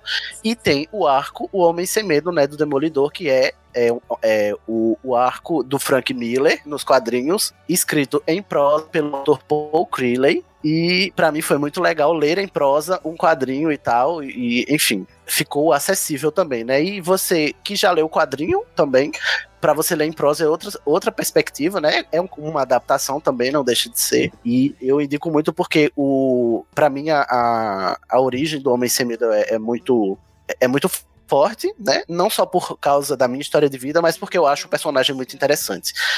Apesar de eu me, de eu me, me identificar com ele por conta da deficiência que a gente compartilha, né? Mas eu queria ter os superpoderes dele, mas infelizmente não está sendo possível. Então vão lá ler, né? Demolidor, o Homem Sem Medo, do Paul Creeley, é a prosa do arco do Frank Miller pela editora Novo Século. Eu indico demais. Sidney, não existe nem, nem um, um blog ou nada assim que torne HQ acessível? Não, o que eu conheço é de um cara que eu sigo no Twitter, ele é cego também, tá fazendo um doutorado para desenvolver métodos de audiodescrição para obras em HQ, mas oficialmente, editorialmente, não tem. A, a audiodescrição muito hoje em dia é só para audiovisual, né? Para HQ ainda não tem. É porque assim, tipo, é, já tem muita. Tipo, o Facebook tá com muita forma de descobrir o que, é que tem na imagem, né? Eu acho que isso seria muito importante pra, pra, quem, pra quem é cego, né? Sim. Sem Eu acho dúvida. que seria incrível. Aí, incrível quem sabe um dia eu não, não leio o. Eu, na verdade, eu queria ler o arco do, da queda de Murdoch, mas ainda não tem em prosa, então eu vou esperar sair. Mas é, esse, esse primeiro. a- Esse, esse livro aqui que eu li, que é da, o da origem do Demolidor, né? Muito legal. Indico para todos. Bom, então, agora que a dica mais importante já foi dada, Ai, são seus olhos. Você é muito gentil, viu, Igor? De não ter me Obrigado. esquecido. Nunca. Danilo, me fala sobre o HQ da vida, já que o, o Sidney que sempre fala. Antes de falar sobre o HQ da vida, o, o Cid falou sobre o Daredevil e a gente tem, tem uma caricatura que a gente tá utilizando até na identidade visual do HQ da vida, no Twitter, Facebook e tudo mais, que é uma caricatura do Cid de Daredevil e eu de Lady Locke, que é a outra persona do Locke, né? Então, até mesmo porque eu, eu gosto de brincar com o drag, né? Então é interessante a representatividade em, em histórias e a gente poder se ver de alguma maneira em algum personagem e se identificar. E aí, Posso a- brincar com inclusive, drag, o jeito que você achou de ser humilde pra falar que você é uma drag? Minha Dimitra gente, segue o Vulcana a Instagram. seu dispor. Segue o, Instra- o Instagram do Danilo, tem os looks dele quando ele se monta, menino, diz que é sucesso. Era, começou com uma brincadeira mesmo, né? E, e, assim, continua sendo uma brincadeira, mas é uma brincadeira séria, né? Então tem até esse investimento de tempo, né? De fazer, fazer Mas bonito, Danilo, né? pare de se autopromover e promova a HQ da vida. Sim, de o que eu queria dizer era sobre Estrela. representatividade, né? Vamos lá. é, E, e aí, o HQ da Vida é um podcast sobre LGBTs, para LGBTs. A gente conta histórias de LGBTs lá. A gente segue convidando pessoas. Uma vez por mês, a gente traz uma pessoa para contar sua história, toda, toda a sua trajetória, de como ela se organizou, de como ela foi é, se acomodar nesse mundo cis heteronormativo, né? E também explicamos, damos- fazemos serviço de casa sobre os termos, para para quem não quem for passar vergonha na internet, né, falando que é sua opinião, vai ouvir lá o podcast e aprender um pouquinho com a gente. Aprender sobre os conceitos das siglas, né? Pra não, não ser alicinha na internet. E a gente contempla toda a sigla atual, LGBTQIPA. E se, fal... se aparecer, aparecer mais, mais, uma, pode ter certeza que a gente vai estudar, vai aprender, vai chamar e vamos contemplar. E vai lá que vai ter o HQpedia sobre queerbaiting com o Igor e com o Renato, né? Esse crossover que a gente fez. E Larissa, fale do seu canal. Tem alguma novidade, algum quadro novo? Você tá tão decepcionada que você não vai mais fazer? O que vai acontecer? Olha, eu admito que eu ando bem desanimado de gravar vídeo ultimamente. Mas a princípio não vou abandonar, não. A ideia do Sonseríssima é continuar criando problematizações dentro do universo de Harry Potter mas eu queria fazer um jabá novo, posso? Claro. É, que é de um podcast que eu e umas amigas estamos começando. Olha aí. Que chama. Aí, ó. Pra o podcast das meninas, como é que chama? 2018, não sei o nome. Mulheres Podcasters. Mulheres Podcasters. É, que é um podcast que vai sair o primeiro episódio provavelmente na semana que vem. Que se chama Armada Granger. Uhum. Não é específico de Harry Potter, mas a gente vai com certeza falar muito sobre Harry Potter. E inclusive uhum. o primeiro episódio que já foi gravado, só falta a paciência para editar, é sobre Dumbledore não era gay, né? Porque Olha aí. achava que era. Seria o título e... desse podcast, mas as pessoas já utilizaram demais. Já utilizaram. já, inclusive eu, desculpa. Mas aí é isso. Aí vou divulgar no Twitter essas coisas. Mas o Sonsereníssima também tá vivo. E essa semana sai vídeo também. E quem são que uh, as outras pessoas do podcast? Ah, o podcast é Somos Quatro. Somos quatro? Somos quatro. Eu conto, tô com é... ela. Nós por cima, nós por baixo. Sou eu, a Tamires, que tem o canal sobre, é, sobre Harry Potter, o Podflu. A Carol, uh, Carol Ler, que é escritora de fanfics, e a Nath Martins, que é dona do canal Fanético. Acho que, conhe... Acho que conheço todos menos a Carol. A Carol ela só tem Twitter e perfil de fanfic. Ela não tem nenhuma é, coisa de produção de conteúdo assim, Mas agora vai ter. Agora vai ter. E chamaremos convidados também e tal. Vamos ver como é que vai ser esse projeto aí. Então vocês aí que só escutam animais porque vocês não conhecem a mídia, já podem assinar o HQ da vida e o Armada Granger. E assim não é pau, é pedra filosofal. A gente vai voltar em março, gente. É mesmo. Finalmente a gente vai voltar com o Enigma do Príncipe e eu prometo. Inclusive, né, Sidney, uma, a nossa ouvinte Gisele Oliveira falou que sua voz parece do David Brasil, né? do David Brasil. Ai, não sei, olha. É, o que dizer, né? É um ouvinte do podcast alheio, a pessoa não pode ofender, mas se ela quis um elogio, se ela pretendeu que fosse um elogio, eu agradeço. Se ela quis me gongar, então não sei, né? Eu acho que a gente pode fazer as pazes, tá? Porque já, já li alguns comentários dela e são ótimos. E ela queria ouvir o Epaia Pedra Filosofal. Eu dei o link a ela. Eu espero que ela tenha ouvido e gostado. Comenta lá, tá?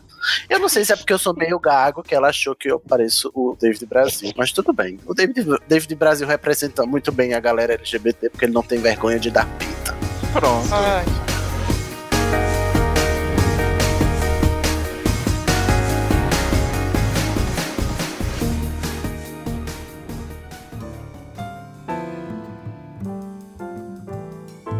Então, nesse tom de felicidade, alegria e descontração, inclusive, é que a gente se despede do podcast Animagos do mês de fevereiro. Caso saia em março, desculpa aí, a gente volta ainda em março, a gente vai tentar. Então é isso, gente. Tchau.